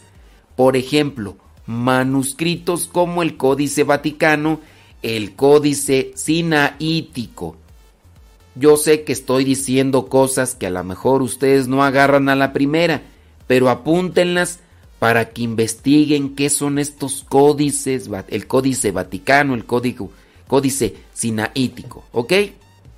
Entonces, antes de San Jerónimo ya estaban el orden así. Entonces, por tradición se han dejado estos el orden de los cuatro evangélicos, eh, de cuatro evangelios, Mateo, Marcos, Lucas y Juan. Siempre desde la creencia de que, según se ha dicho más arriba, ese era el orden en el que se habían escrito. Así lo explica con toda claridad Eusebio de Cesarea en su historia eclesiástica, quien basa su argumento, como vamos a ver, en la autoridad de Ireneo de León. Retomamos un punto se pensaba que así habían sido, que, así habían sido escritos en el tiempo. Se pensaba que el primero había sido el de Mateo, después el de Marcos, después el de Lucas y después el de Juan. Puesto que al dar el comienzo a la obra, bueno, iba a leer todo, pero está muy extenso. O sí lo leo, sí lo leo, sí alcanzo. Puesto que al dar el comienzo a la obra hicimos promesa de citar oportunamente las palabras de los antiguos presbíteros y escritores eclesiásticos, en las cuales nos han transmitido por escrito las tradiciones llegadas hasta ellos acerca de las escrituras canónicas, y como quiera que Ireneo era uno de ellos, citemos también sus palabras y en primer lugar las que se refieren a los sagrados evangelios. Son las siguientes. Mateo, entonces ya ahí eh, Ireneo habla de esto. Mateo publicó entre los hebreos en su lengua propia un evangelio también escrito mientras Pedro y Pablo estaban en Roma evangelizando y poniendo los cimientos de la iglesia. Después de la muerte de estos, Marcos, el discípulo e intérprete de Pedro, nos transmitió por escrito él también lo que Pedro había predicado y Lucas, por su parte, el seguidor de Pablo, puso en un libro el Evangelio que éste había predicado. Finalmente Juan el discípulo del Señor, el que había eh, reclinado sobre su pecho, también él publicó el Evangelio mientras moraba en Éfeso, en Asia. Esto es lo que se dice en el libro tercero antes mencionado. Así que ahí Por eso es que se colocaron así, porque se creía, y esto fue en base a Eusebio de, de Cesarea en su historia eclesiástica, en su libro Historia Eclesiástica, presenta que así creían que habían sido escritos los evangelios. Entonces, respuesta concreta. ¿Por qué se pone en primer lugar el evangelio de Mateo? Porque se creía que así habían sido escritos, que Mateo había sido primero, que después Marcos, que después Lucas y que después Juan. Acuérdense que de todos los discípulos del Señor, el último que murió, ya siendo muy anciano, fue Juan. Investiguen por ahí en qué tiempo más o menos se escribió el de Juan. Pero retomando, el primer evangelio escrito, así históricamente, es el de Marcos. El primer evangelio es el de Marcos. Y ahora la cuestionante, ¿y por qué está entonces primero el de Mateo? Porque así se creía. Y Eusebio de Cesarea así lo escribió y así se fue. Entonces se quedó como tradición. San Jerónimo también cuando hizo la traducción de la Vulgata lo puso así, primero de Mateo ya. Y ya se quedó así, aunque ya después se tenga eh, conocimiento de cuál fue el de los cuatro evangelios. El primero, ya mejor déjalo así. Déjalo así, cabrón, no hay problema. Como dicen allá en mi rancho, el orden de los aguacates no altera el guacamole.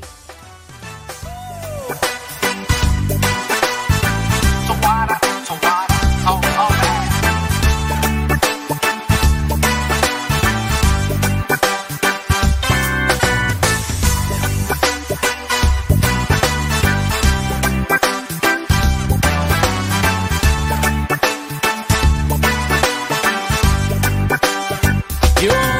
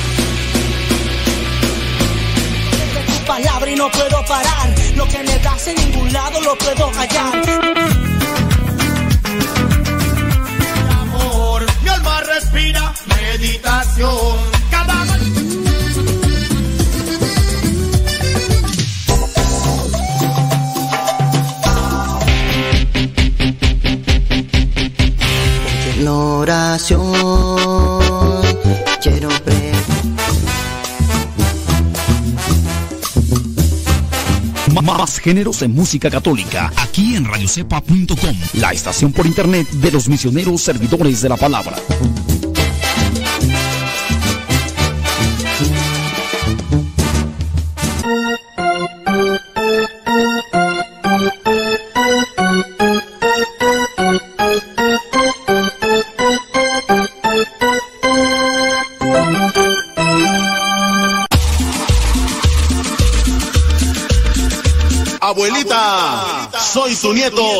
Y ya llegué.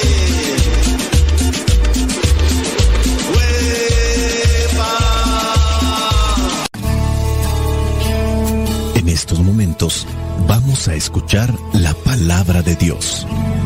Dispón tu corazón para que el mensaje llegue hasta lo más profundo de tu ser.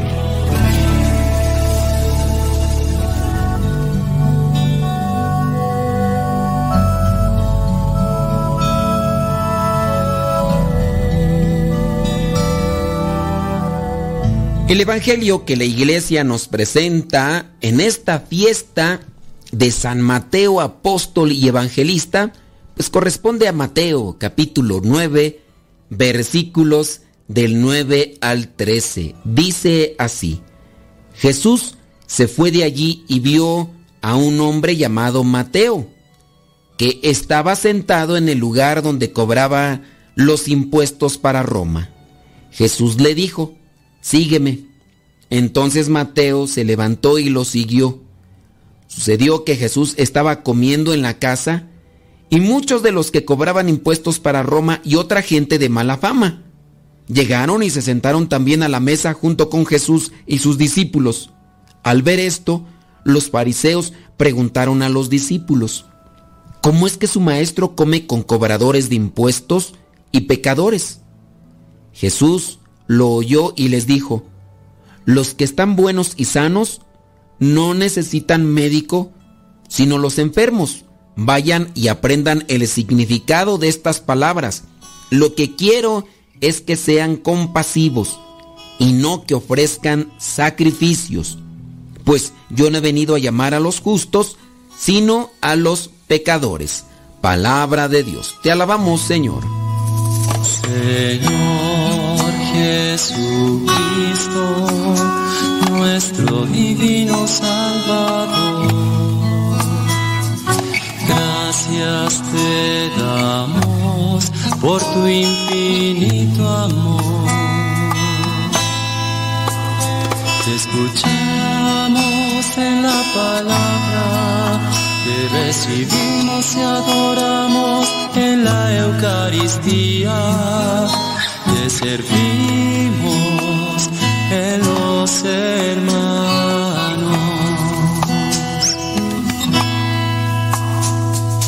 Que seamos misioneros como lo quieres tú, enseñando a los hombres el fuego de tu amor. Es muy importante el Evangelio de hoy. Aquí encontramos esta expresión de Jesús que nos puede alentar, motivar, dar esperanza. Dice en el versículo 12, los que están buenos y sanos no necesitan médicos, sino los enfermos. Y en el versículo 13 dice, no he venido a llamar a los justos, sino a los pecadores. Con esto entendemos que Jesús no llamó a los que eran totalmente rectos, y ese es un llamado que también nos hace a cada uno de nosotros, porque nosotros sin Dios no podemos ser justos, buenos o santos. Podríamos decir que esa es la característica de la iglesia de Jesús. Somos una comunidad de pecadores que hemos encontrado en Jesús el perdón, la reconciliación, el cariño que a todos nos hace falta para levantarnos de nuestras miserias, de nuestras cenizas, de nuestros pecados y volver a empezar de nuevo. Todos somos seres humanos y somos frágiles. Nos caemos, nos levantamos. Si nosotros estuviésemos en aquel mismo grupo de judíos a los que Jesús dijo, el que esté libre de pecado que tire la primera piedra, seguro que no podríamos ni levantar las manos. No estamos libres de pecado, el egoísmo, los miedos, la violencia, las miserias, se nos mezclan con tantas cosas buenas que cada uno de nosotros tenemos, pero que tienen más peso las debilidades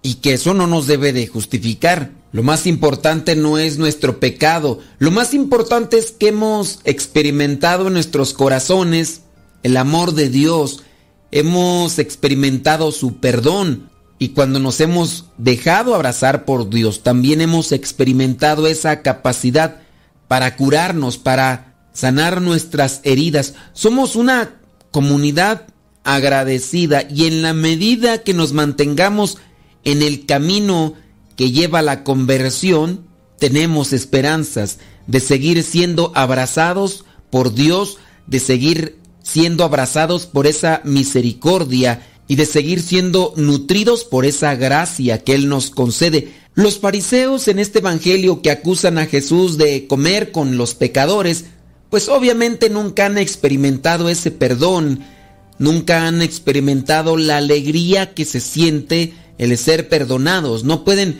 ni siquiera mirar a sus hermanos de frente porque no se han mirado a sí mismos de frente nunca, tienen una imagen falsa de sí mismos, se sienten puros y por eso se sienten también los jueces de los demás. Los pecadores con los que aquí aparece en el Evangelio que se sienta Jesús se conocen a sí mismo perfectamente, saben que su vida es un desastre, pero sienten también la mirada de Jesús y en esa mirada ven reflejado el amor de Dios y cuando experimentan ese amor de Dios se sienten perdonados y cuando una persona está perdonada es capaz también de perdonar. Estos pecadores se sienten capaces ahora de anunciar la buena nueva a otros porque ellos mismos han experimentado la misericordia de Dios y lo van a experimentar cada día. Ser apóstol es pertenecer a esa comunidad de pecadores reconciliados y anunciar la buena nueva es hacerlo con alegría y con gozo. Y eso es lo que nos hace falta a muchos de nosotros, ya que cuando nos hemos sentido perdonados, a veces nos sentimos jueces de los demás y lejos de levantarlos, los oprimimos, señalándolos, criticándolos o condenándolos. Tenemos que convertirnos en portadores del perdón, en portadores del amor, de la alegría, así como lo hizo este pecador arrepentido de Mateo, el cual tiene presente la iglesia el día de hoy. Mateo o Leví, cobrador de impuestos, que los mismos judíos era lo que tenían como lo más vil, pero Dios lo llamó y él dio una respuesta y hoy es ese mismo Jesús que nos invita a seguirlo, a levantarnos del pecado donde puede ser que ya nos hemos acomodado, levantarnos, caminar tras sus huellas, seguir sus pasos y ayudar a otros para que también se encuentren con su misericordia. Que estas palabras te alienten a ti, como han alentado a muchas personas y nos han alentado. Los que están buenos y sanos no necesitan de médicos, sino los enfermos. Jesús no ha venido a llamar a los justos, sino a los pecadores. Pero no solamente es llamarlos, sino también a convertirlos. Y nos vamos a convertir en la medida que hagamos caso a la palabra del Señor, en la medida que nos dejemos iluminar por su palabra. A los cristianos nos falta con frecuencia abrazar el mundo con sus luces y sus sombras, con su dolor y su pecado, con la misma ternura que nos abraza Jesús a todos. Y si ya estamos siguiendo a Jesús, no hay que ser tan duros con los que todavía no han escuchado ese llamado o no han experimentado la misericordia de Dios. Podemos decir, Señor, ayúdame a mirar con amor al que se siente solo, al que se siente atribulado, despreciado por sus pecados, al que cree que no sirve para nada. Ayúdame a despertar el deseo de felicidad de cada persona y a mostrarles que tú eres la fuente de la vida. Ayúdame a levantarme de mis errores, de mis caídas, de mis fallos, de mis miserias, y que cuando me haya levantado no busque juzgar, ni lastimar, ni herir a los que todavía no tienen fuerzas para sacudirse las tentaciones, las debilidades que los sumergen cada vez más en la inmundicia del pecado. Hoy el Evangelio nos recuerda el llamado a uno que era considerado el más pecador. Hagamos una iglesia que sea en verdad hogar de misericordia. Quitemos de una vez por todas esas lupas con que andamos muchas de las veces mirando la vida de los demás para ver dónde está el pecado, dónde está su debilidad, dónde está su mancha, dónde pueden aparecer esos motivos por los cuales podemos justificar nuestros juicios, nuestra intransigencia, nuestra intolerancia. Si es que nosotros ya hemos avanzado en el camino de Dios, hay que darle gracias a Dios y hay que asumir nuestro papel de apóstoles, de anunciadores de la misericordia, no de justicieros que se dedican a condenar la vida de los demás solamente porque nosotros quizá ya no nos encontramos en el mismo nivel o en la misma situación. Cuando hemos salido del pozo y nos dedicamos más a juzgar a los demás, pensando que por juzgar a los demás nos hacemos más limpios, sin darnos cuenta nos hundimos de donde salimos. Cuánto me amas Jesús, qué infinito tu amor, moriste para salvarme. Cuánto me amas Jesús,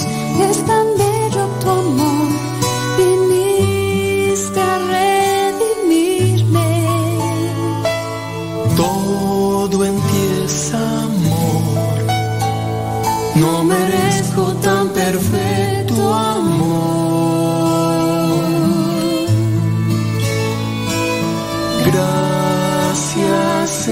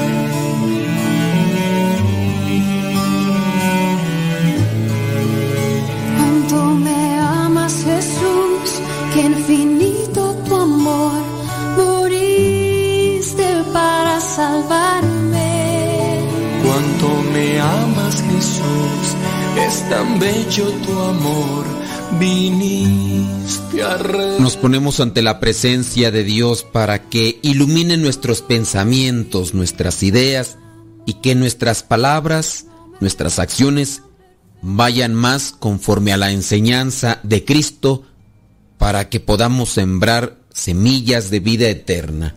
Amado Dios, me presento ante ti en este día con mucha alegría y esperanza para darte las gracias porque me permites la dicha de vivir un día más. Qué hermoso es despertar cada mañana y sentir tu presencia en mi vida bendiciéndome, soportándome, avivándome y dándome fuerza y voluntad para salir adelante. Padre eterno, tú eres mi mejor amigo y es en ti donde están todas mis ilusiones y mis ganas de progresar. Hoy quiero poner en tus manos mi trabajo, mis proyectos, mis compromisos y mi vida entera, porque solo tú sabes lo que es mejor para mí y confío en que me llevarás por caminos de amor, éxito y prosperidad. Por favor, ilumíname con tu hermosa luz y lléname de fuerza para dar lo mejor de mí. Permíteme ser paciente, humilde y tomar decisiones desde la justicia y la bondad. Por favor, cierra mis oídos a toda murmuración Colma mi mente de pensamientos de paz y líbrame del peligro, de la envidia y de todos aquellos que pretendan hacerme daño. Señor, en tus manos coloco mis ansiedades y mis preocupaciones. En tu sabiduría coloco mi camino y cada uno de mis objetivos. Y en tu amor coloco mi vida y la vida de mi familia. En este nuevo día obraré con amor y esperanza. Y cada una de mis acciones será para agradarte y honrar tu nombre. Y si por algún motivo tuviese que vivir algún momento de tristeza o dificultad, ayúdame a aceptar que en el camino de la fe hay luces y cruces, pero al final quienes confían en ti hallarán paz aún en medio de la más fuerte tormenta y que tú siempre escuchas y respondes a las oraciones de aquellos que claman con ilusión y esperanza. Señor, tú eres mi fuerza de cada día y sin ti no sé qué sería de mi vida. Por favor, nunca te alejes de mí, porque siempre quiero caminar en tu presencia. Señor, en este día me postro de rodillas ante ti y te adoro. Acudo a ti no para recibir, sino para ser capaz de dar y acudir ante ti con las manos llenas de mí para que ocupes en mi vida el primer lugar y contigo, en el corazón, darme al prójimo. Haz de mí una persona de oración que lo impregne todo con el incienso de la oración, para que queme ese tiempo que dedico a lo insustancial para dedicarlo a ti y en servir a los demás con gestos concretos y con hechos ciertos, no con palabras vacías. Señor, quiero envolverte de mi amor e impregnar también de amor a las personas que me rodean, especialmente de las que sufren y están más necesitadas de afecto, cariño y esperanza. Señor, gracias porque hoy abro mi corazón y siento cómo tu presencia lo inunda de una gran alegría por tener la oportunidad de adorarte a ti, que eres el Dios hecho hombre por mi salvación. Espíritu Santo, fuente de luz, ilumínanos. Espíritu Santo, fuente de luz, llénanos de tu amor. La bendición de Dios Todopoderoso, Padre, Hijo y Espíritu Santo, descienda sobre cada uno de ustedes y les acompañe siempre. Soy el Padre Modesto Lule de los misioneros servidores de la palabra. Vayamos a vivir el Evangelio. Lámpara tu palabra para mis pasos, luz en mi sendero. Lámpara tu palabra para mis pasos,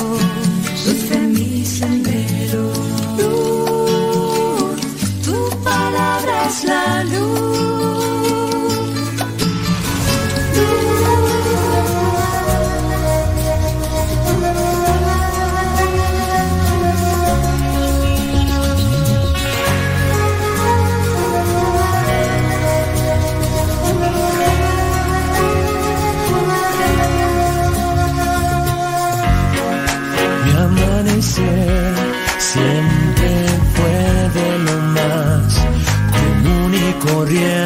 Que hay. Si siempre le doy gracias a Dios por cada nuevo día, aún más hoy que mi amanecer no es el mismo que solía ser. Y no es que el color de mis paredes cambió, ni la radio su programación. No, no. Hoy voy a verte y estoy pendiente del reloj. Como un niño en noche de Navidad, hoy es un día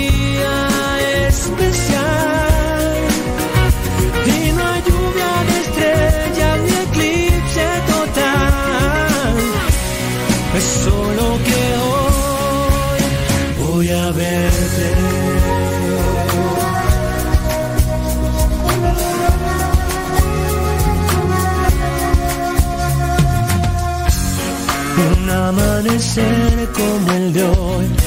Lo daba por hecho, pues todo lucía igual. Ahora la aurora ya no es nada normal. Si pensando en ti soñé y desperté, sabiendo que hoy voy a ver, estoy pendiente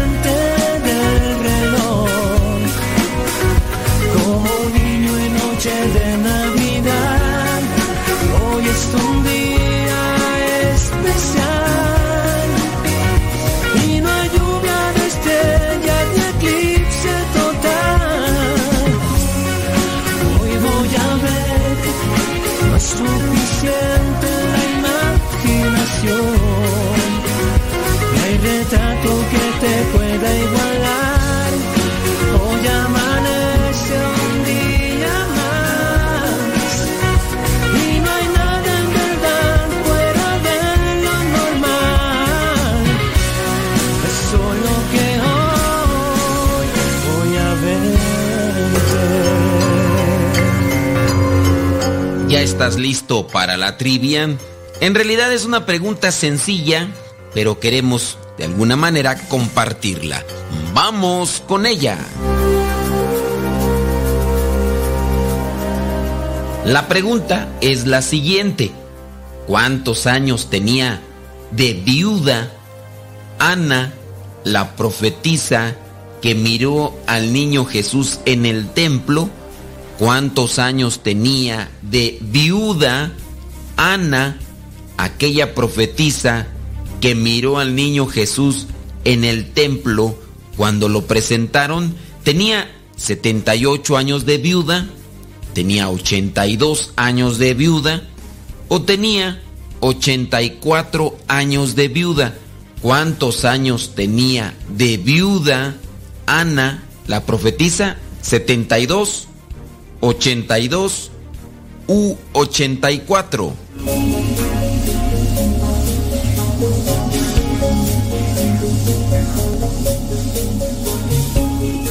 Si tú dijiste que tenía 78 años de viuda, pues déjame decirte que te equivocaste. Si tú dijiste que tenía 82, también te equivocaste. Pero si tú dijiste que tenía 84 años, acertaste. Y lo puedes comprobar en el Evangelio de Lucas, capítulo 2, versículo 37, donde dice, hacía ya 84 años que se había quedado viuda. Nunca salía del templo, sino que servía día y noche al Señor con ayunos y oraciones. Entonces tenía 84 años de edad Ana y después se dedicaba a servir en el templo con ayunos y oraciones. Hay por ahí algunas personas que después de viudas se han dedicado a cuidar a los nietos, pero los nietos crecen y ya llega el momento en el que no están. Después, algunas se dedican a trabajar. Claro está aquellas que vienen a estar todavía fuertes, pero la viudez no tiene fecha. Llega cuando se adelanta la pareja, pero también hay algunas que siendo viudas se consagran al Señor. Ojalá y aquella persona que es viuda lo considere. Yo conozco a una señora que quedó viuda y que incluso cuando sabía que el esposo estaba ya muy grave de salud, siempre tenía presente que ella quería consagrarse a Dios.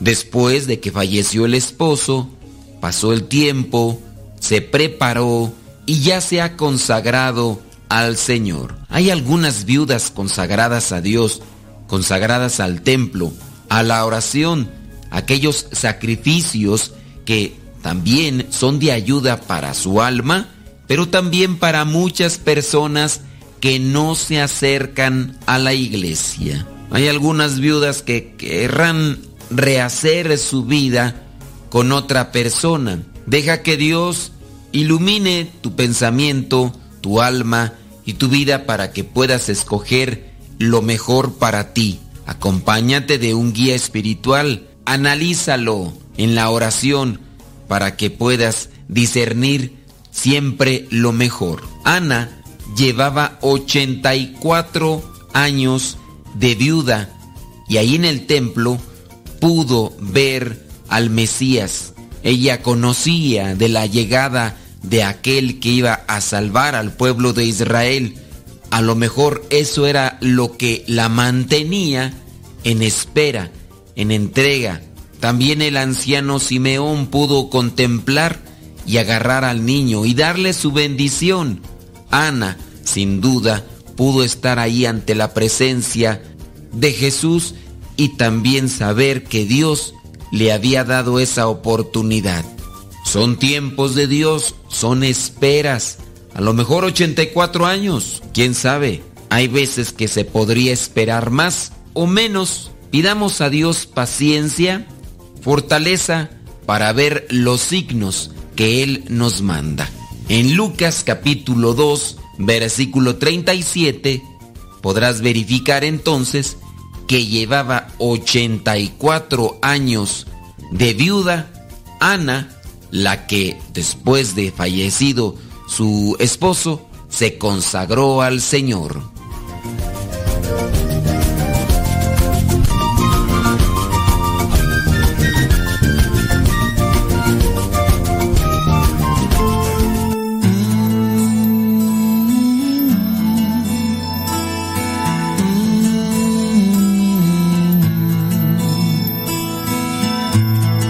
Te pido, Señor,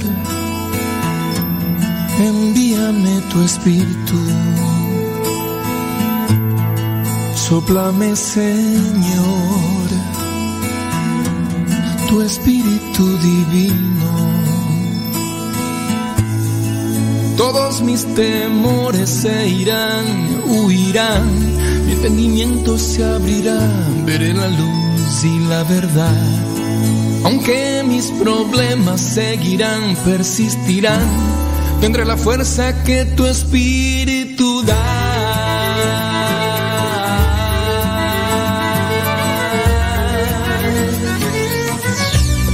Espíritu Santo, enséñame a amar. Espíritu Santo, enséñame a confiar. Espíritu Santo, guíame a tu paz. Espíritu Santo, mi fuerza eres tú.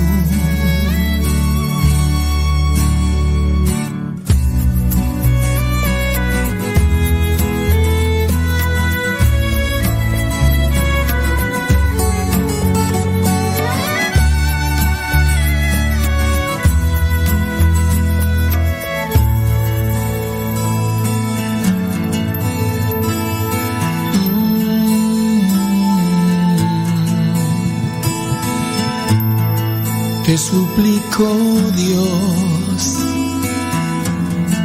dame tu espíritu. Lléname, mi Dios, la vida con tu espíritu. Toda frustración se acabará, no volverá. Mi esperanza crecerá en tu amor, en tu bondad. Aunque el enemigo insistirá, me tentará, tendré la fuerza que tu espíritu da.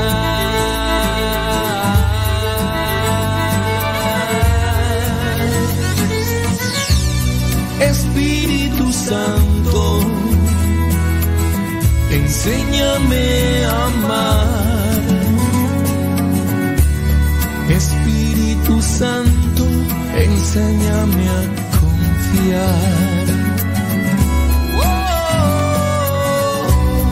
Espíritu Santo, guíame a tu paz.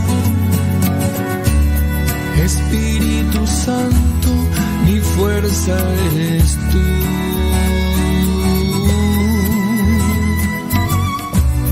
Espíritu Santo, enséñame a amar. Espíritu Santo, mi fuerza eres tú. Mi fuerza eres tú.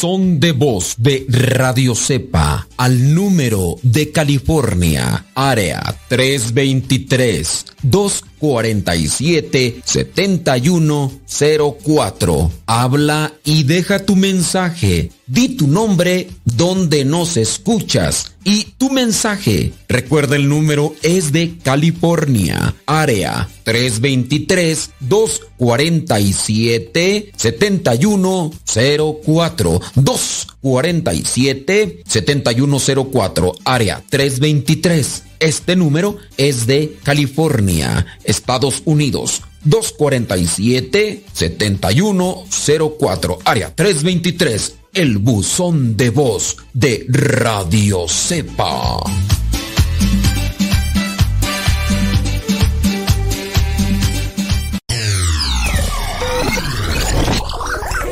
Septiembre es el mes de la Biblia. Para nosotros los cristianos católicos, septiembre es el mes de la Biblia porque el día 30 de septiembre es el día de San Jerónimo, el hombre que dedicó su vida al estudio y a la traducción de la Biblia al latín. La traducción al latín de la Biblia hecha por San Jerónimo es llamada la Vulgata. La intención es que durante el mes de septiembre, en todas las comunidades cristianas o grupos familiares se desarrollen algunas actividades que permitan acercarse mejor y con más provecho a la palabra de Dios. Las iglesias evangélicas y protestantes conmemoran a septiembre como el mes de la Biblia, ya que recuerdan que en un 26 de septiembre del año 1569 se terminó de imprimir en Suiza los primeros 260 ejemplares de la Biblia del Oso, conocida más en el mundo protestante como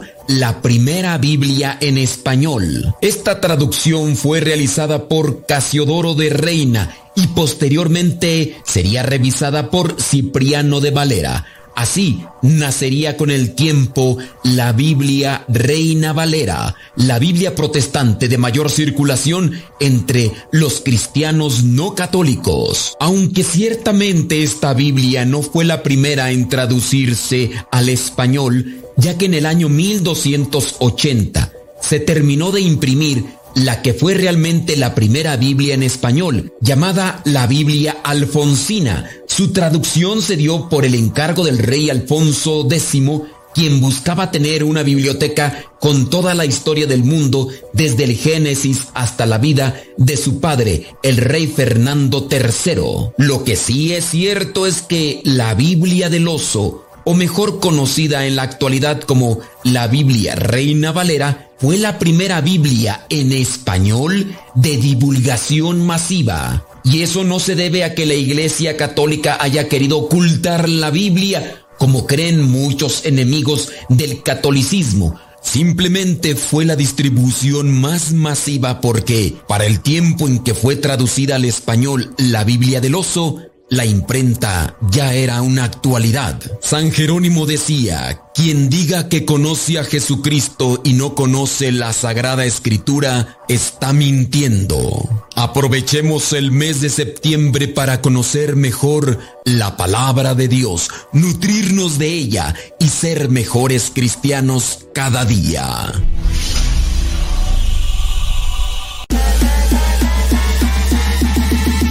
robando corazones.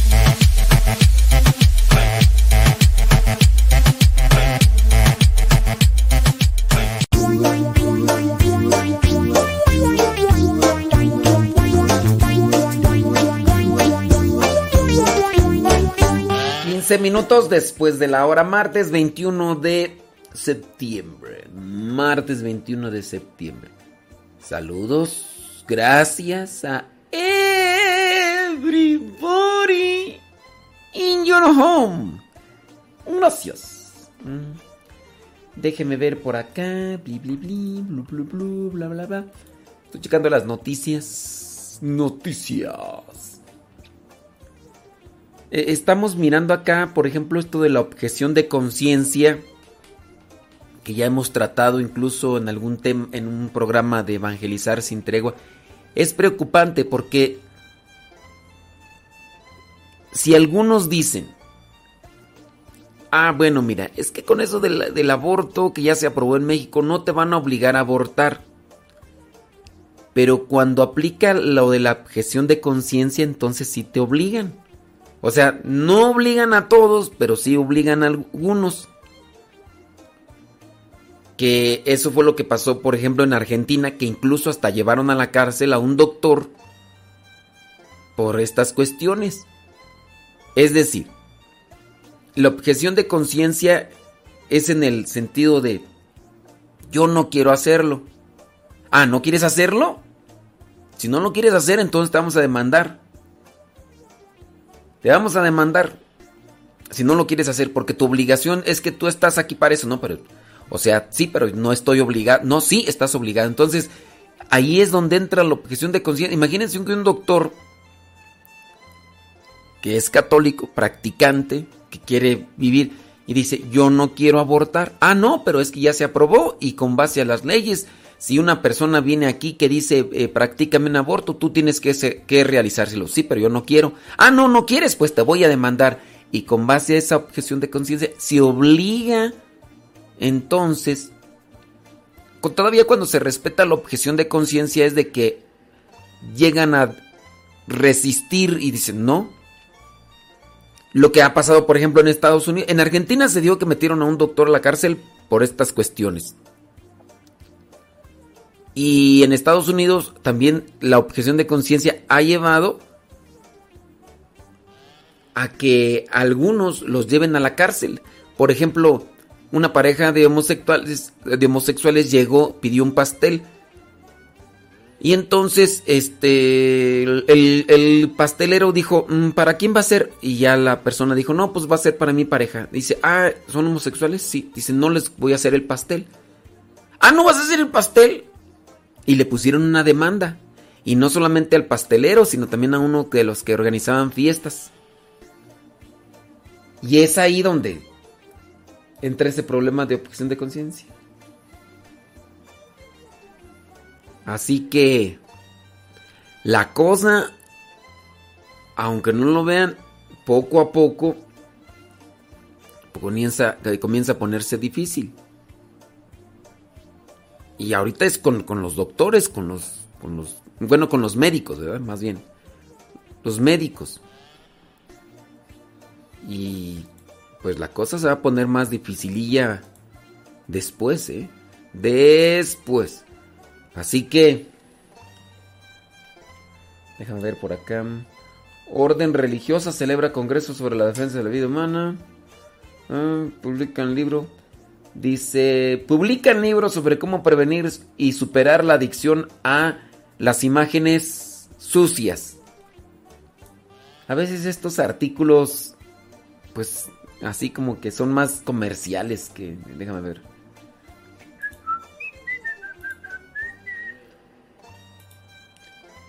Bien. Déjame ver si es un libro gratis o... ¿O es un libro así como comercial? Participar en la encuesta... No, ya, ya se atoró esa cosa. Hay internet pichurriento de veras. O más bien en la computadora, creo. Bueno. Déjame ver. A ver, espérame tantito.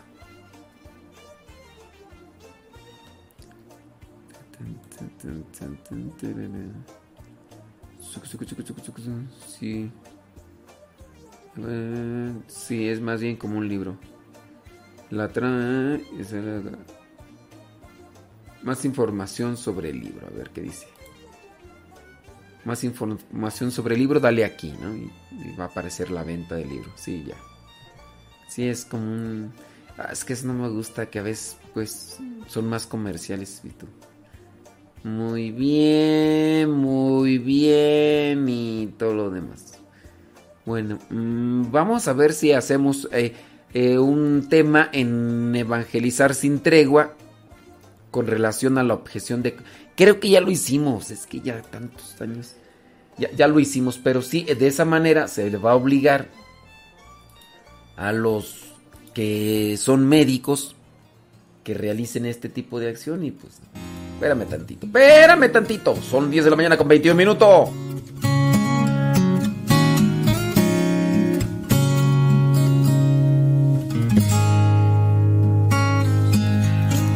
Señor Jesús, cómo tú haces para amarme. Si en mi interior, en mi corazón, me falta entregarme, pero tu amor puedo percibir.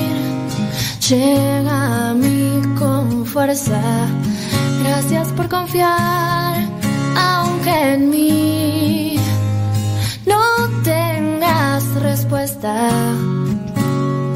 Me cuesta aprender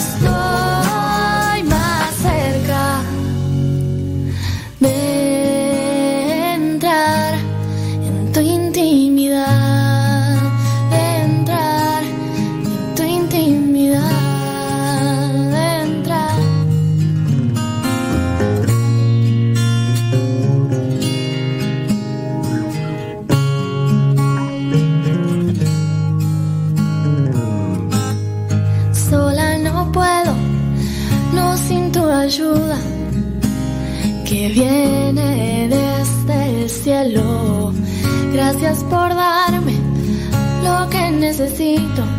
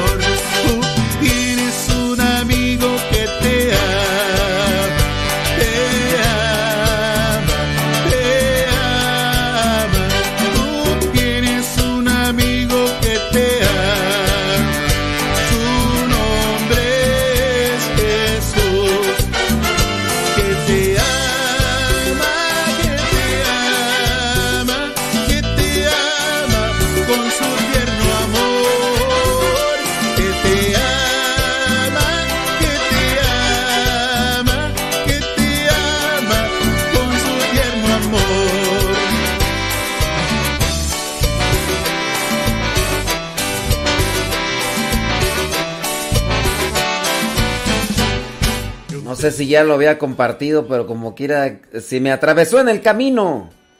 Y ahí les va. 12 pasos para perdonar. La elección número uno, la elección de no, vengan, de no vengarse. Es el para aprender a para perdonar, elegir no vengarte. Elegir poner fin a la ofensa. Entonces, para perdonar, primero, no busques vengarte. No hay necesidad de continuar sufriendo si tú eres responsable de restaurar tu propia dignidad y rechazar la condición de víctima. Vengarte ya sea a través de pequeñas alucinaciones o con un contraataque directo. No, alucinaciones no, alusiones. Ay, Dios mío, estás bien ciego. ¿Estás bien ciego, Vali? Oh, pues, hombre. Pues es que hay veces que sí me pasa. No servirá más que para alimentar tu rencor el contraataque o las pequeñas alusiones, así como indirectas, pues. Entonces, elige no vengarte. Elige poner fin a esa situación. Dos, reconocer tu herida y tu pobreza.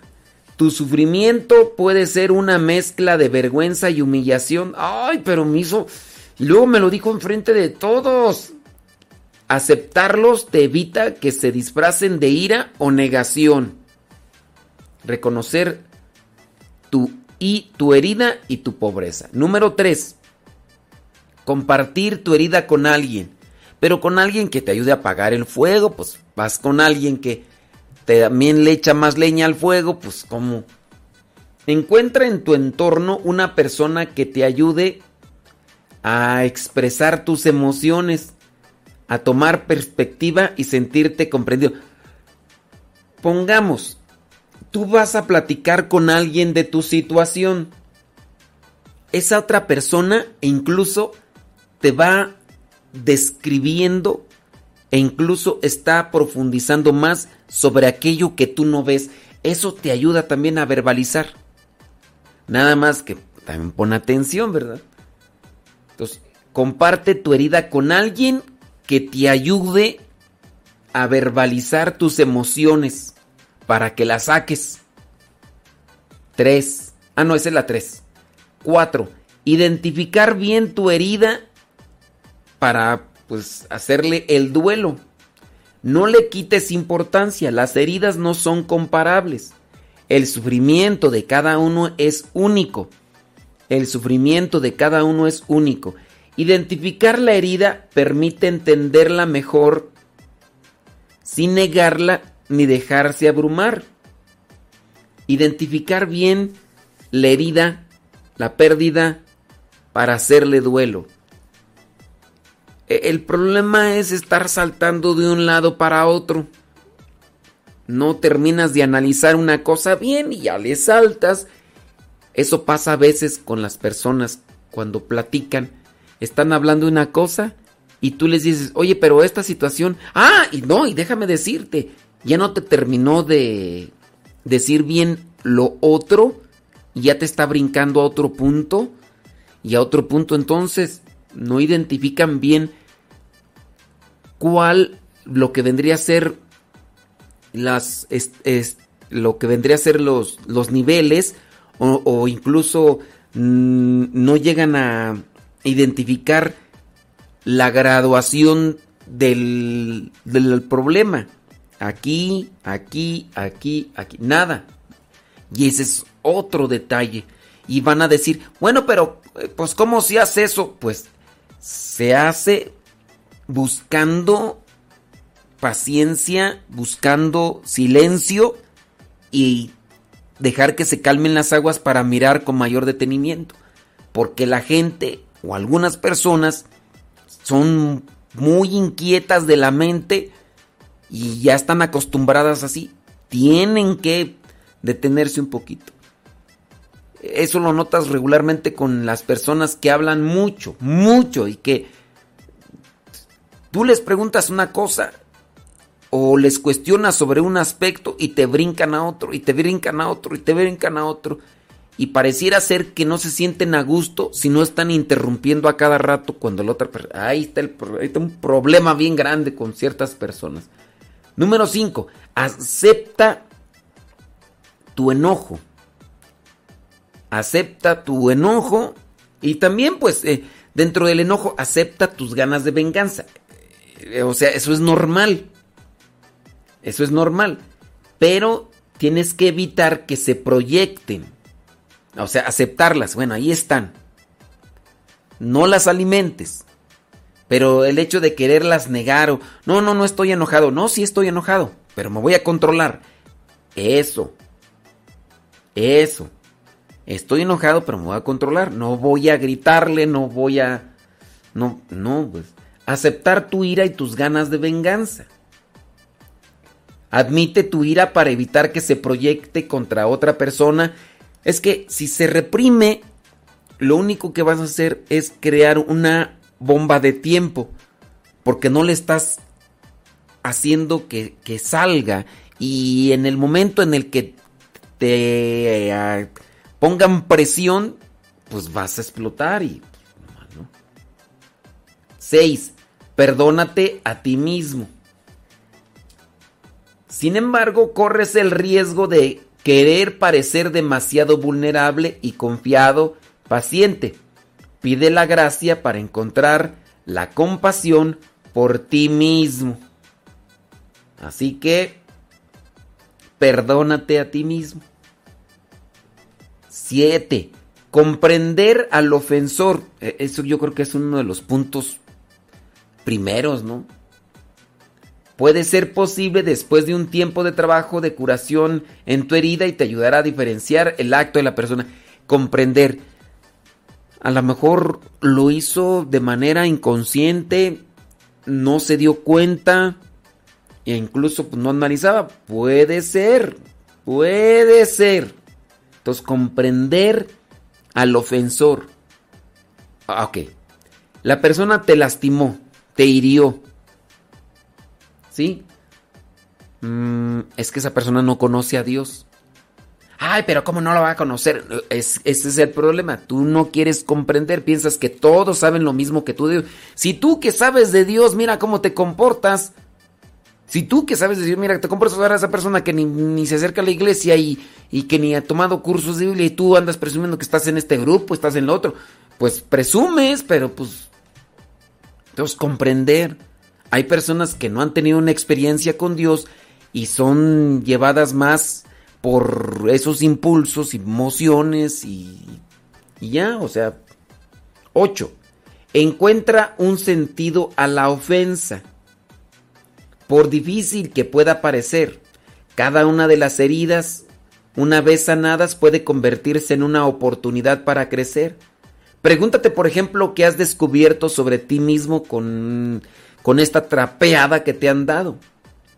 A lo mejor descubriste tus límites, tus fragilidades. ¿Qué recursos nuevos puedes identificar? ¿En qué van a cambiar las relaciones con los demás? Entonces, esa es otra cuestión ahí. Esa es otra cuestión ahí. Vamos a otro. 9. Siéntete digno de perdón y perdonado. Realiza la experiencia de dejarte amar de manera incondicional por una fuente de amor que te sobrepasa y que podrías llamar Dios. En este caso, si eres creyente.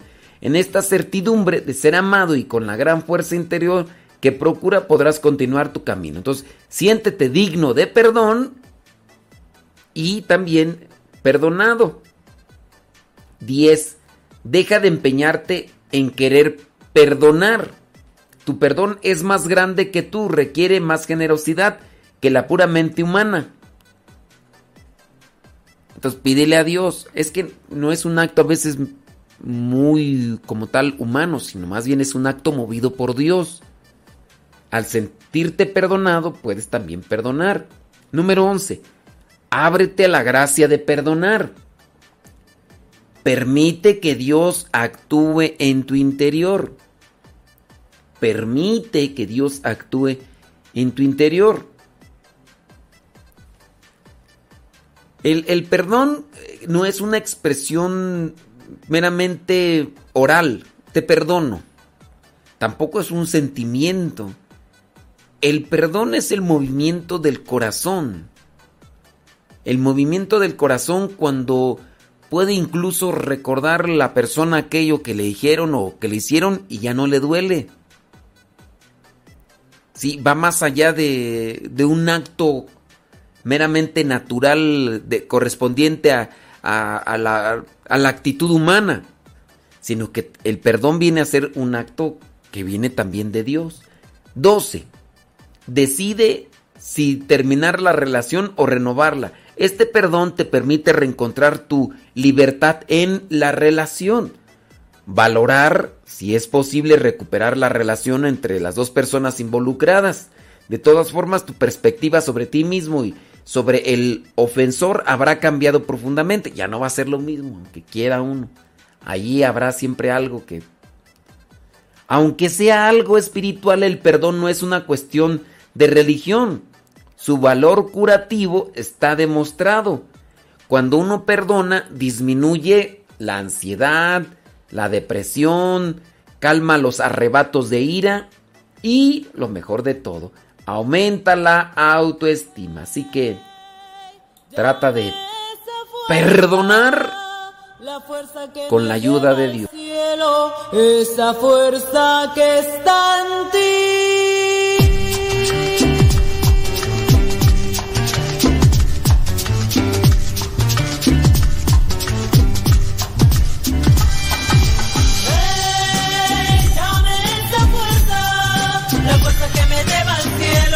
Esa fuerza que está en ti. Dame esa fuerza, la fuerza que me lleva al cielo, esa fuerza que está en ti. Yo, yo, yo, me levanto con la cara en el suelo. No tengo trabajo, no tengo ningún consuelo. Solo tengo deudas y muchas preocupaciones. Pues día a día cargo con las mismas sensaciones. Mi vida iba para abajo, es lo que yo había visto. No conocía al Mesías, el Señor llamado Cristo. Solamente hablaba de dinero y de pobreza. Hacía lo que fuera por llevar para mi mesa. Pero me olvidaba de quién era en realidad. Sentía que el dinero era mi felicidad. La maldad llenaba mi corazón sin parar. El veneno recorría mi alma al caminar.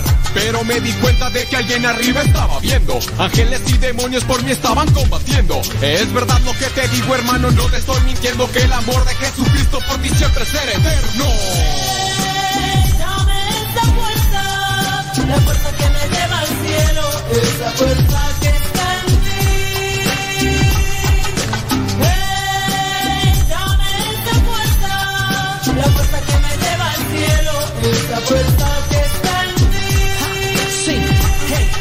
Lléname de energía, lléname de tu entusiasmo. Llévame de tu mano la cual a veces he soltado. Nunca la he olvidado, por eso vengo a tus brazos. Y como todo hijo, mucho me he equivocado. Rescátame del mundo, lléname de tu amistad. La que nos dice cómo obtener buena vida. Esa que todos buscan y que contigo se encuentra. Esa a la cual yo le llamo vida completa. Es que tú con nosotros, dime quién contra nosotros. Andando a tu lado, el de abajo se queda flojo. Tú eres el apoyo en el cual mi vida enfoco. El dueño de este mundo eres alguien maravilloso. Acaparas mi atención cuando no veo solución. En ti yo pongo todo cuando tomo el micrófono. Rompamos las cadenas, obtengamos libertad Mundo formando la verdad. Hey Dame esa fuerza, la fuerza que me lleva al cielo, esa fuerza que está en ti. Hey, dame esa fuerza, la fuerza que me lleva al cielo, esa fuerza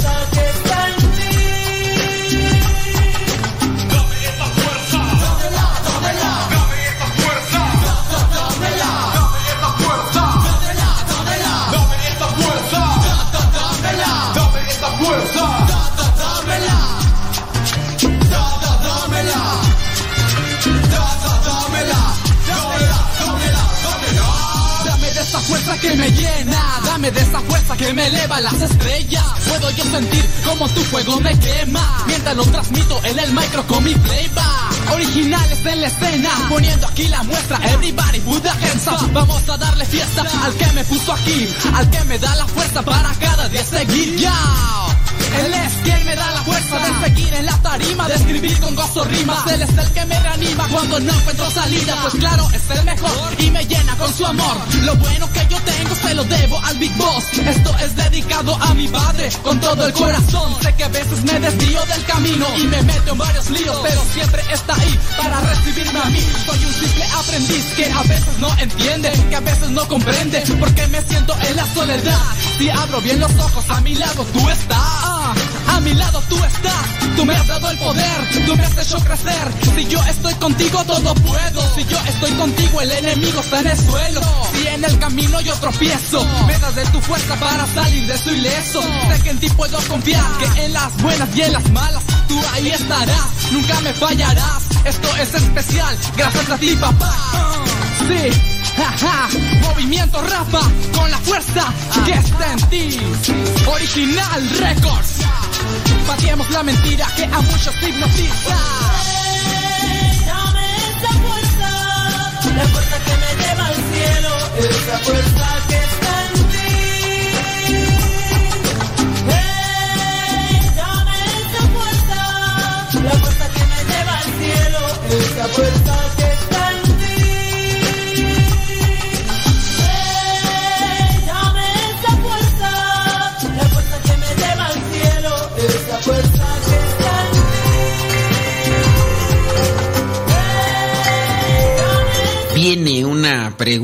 del Antiguo Testamento y es muy sencilla, así que pon mucha atención. La pregunta es la siguiente. ¿Cuántos años tenía Abraham, el padre Abraham, cuando lo llamó Dios? ¿Cuántos años tenía el padre Abraham cuando lo llamó Dios? ¿Tenía 75 años? ¿Tenía 65 años? ¿O tenía 55? ¿Cuántos años tenía Abraham cuando lo llamó Dios? 75, 65 o 55.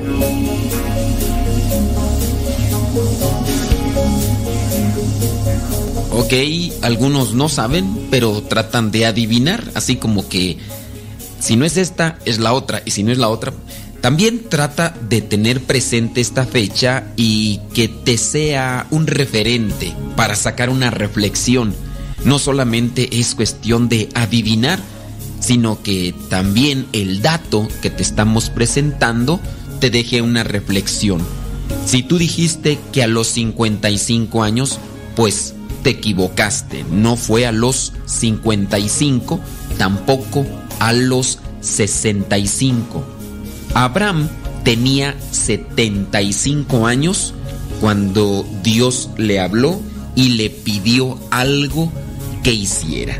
En este caso, que dejara su tierra, sus parientes, la casa de su padre, para que fuera a la tierra que Dios le iba a mostrar. Así lo hizo. Abraham tenía 75 años cuando salió de aquel lugar a la tierra de Canaán, que era la tierra que Dios le había señalado. Lo puedes tú comprobar en el libro del Génesis capítulo 12, versículo 4. A lo mejor tú tienes menos años que Abraham, pero también ten presente que Dios nos pide no solo una cosa, sino muchísimas cosas. Lo importante es cumplir con la voluntad de Dios. Que tú reflexiones sobre tu vida y veas si en verdad estás cumpliendo con lo que Dios te pide todos los días. No importa si tienes 10, 15 o 20. No busques cumplir tus caprichos o lo que te dice tu egoísmo. Mejor busca cumplir con lo que te pide Dios para que alcances la vida eterna. Y ten presente que si cumples con la voluntad de Dios ya aquí en la tierra, comenzarás a cosechar frutos de mucha felicidad y mucha paz. Abraham tenía 75 años y no por eso se limitó a decir, ya estoy grande, ya no voy a hacer muchas cosas por Dios.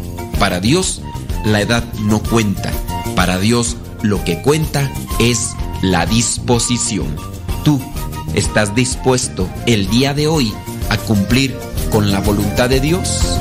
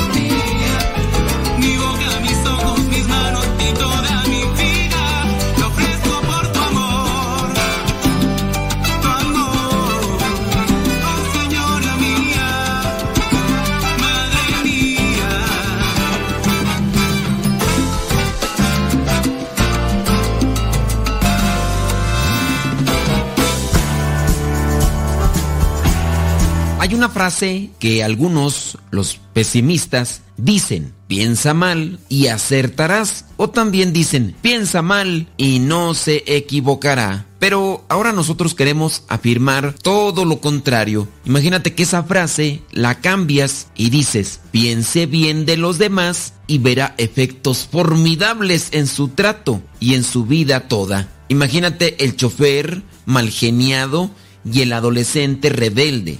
Pueden ayudarnos con sus ofensas a ser pacientes. Nadie obtiene la paciencia si no hay quien le ofenda o algo que le cause disgustos. No hay una sola persona que no nos pueda enseñar algo bueno. En el libro La imitación de Cristo, que yo recomiendo que puedan leer como acompañamiento espiritual, en ese libro dice, cuando veamos a los demás un buen comportamiento, tomemos de ahí una lección para imitarlo. Y cuando veamos un comportamiento, en este caso indebido, aprendamos de esto a no imitar nunca ese modo de comportarse. Un excelente ejercicio de imaginación es tratar de averiguar qué nos pueden enseñar las otras personas. Esto nos evitará muchos fastidios y disgustos, pues en cada imperfección de los demás podremos encontrar una lección para nuestro aprovechamiento. Si nos acostumbramos a enfrentar de esta manera los acontecimientos, podemos tener por seguro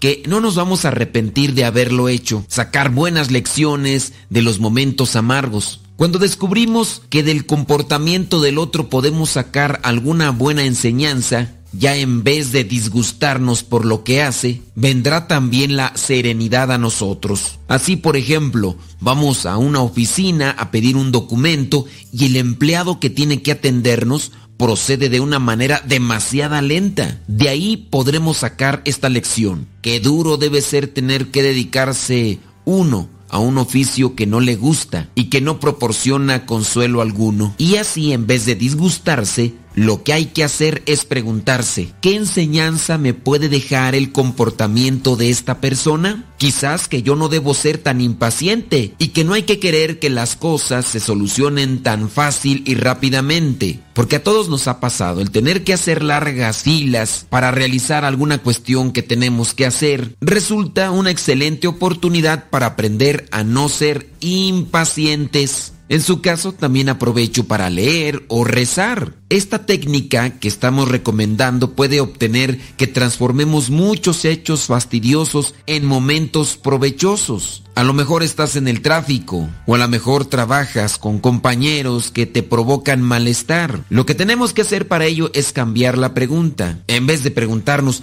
¿por qué se comporta así? Mejor preguntarnos ¿qué me estará enseñando el comportamiento de esta persona? Alguna buena lección se puede sacar de cada ocasión y así se podrá cumplir en nosotros el antiguo adagio que dice, todo pensamiento amable en favor de los demás es como un masaje que le damos a nuestro rostro para volverlo más agradable.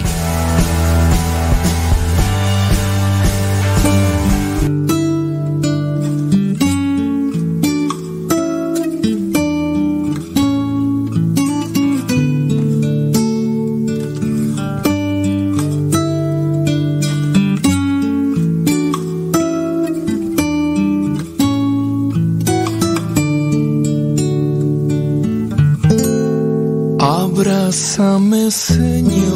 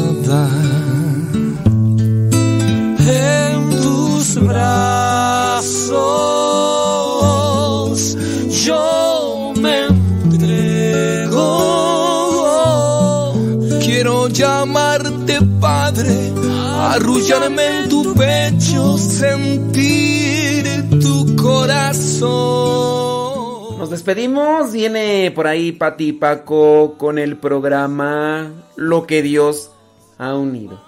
Que Dios bendiga tus pasos, que Dios bendiga tus pensamientos, que Dios bendiga tus palabras, para que todo lo que digas o hagas te lleve a la salvación eterna. Al ratito nos encontramos aquí con De todo un poco para el católico.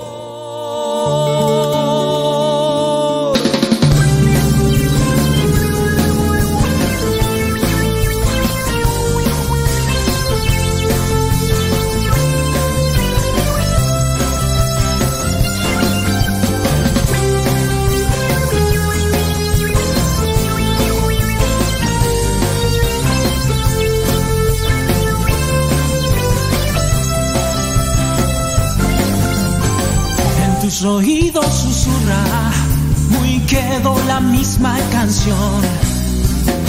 La canción para jóvenes con corazón. En verdad yo te digo, como tú no encuentro a nadie mejor. Créeme mi amigo, no hay como tu corazón.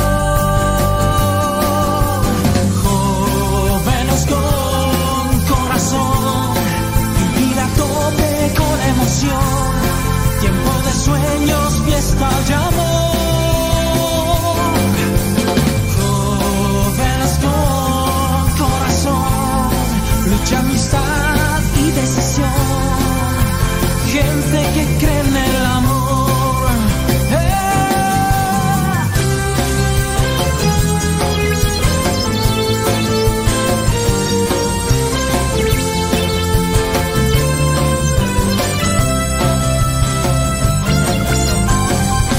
Necesitas aplausos porque buscas una razón.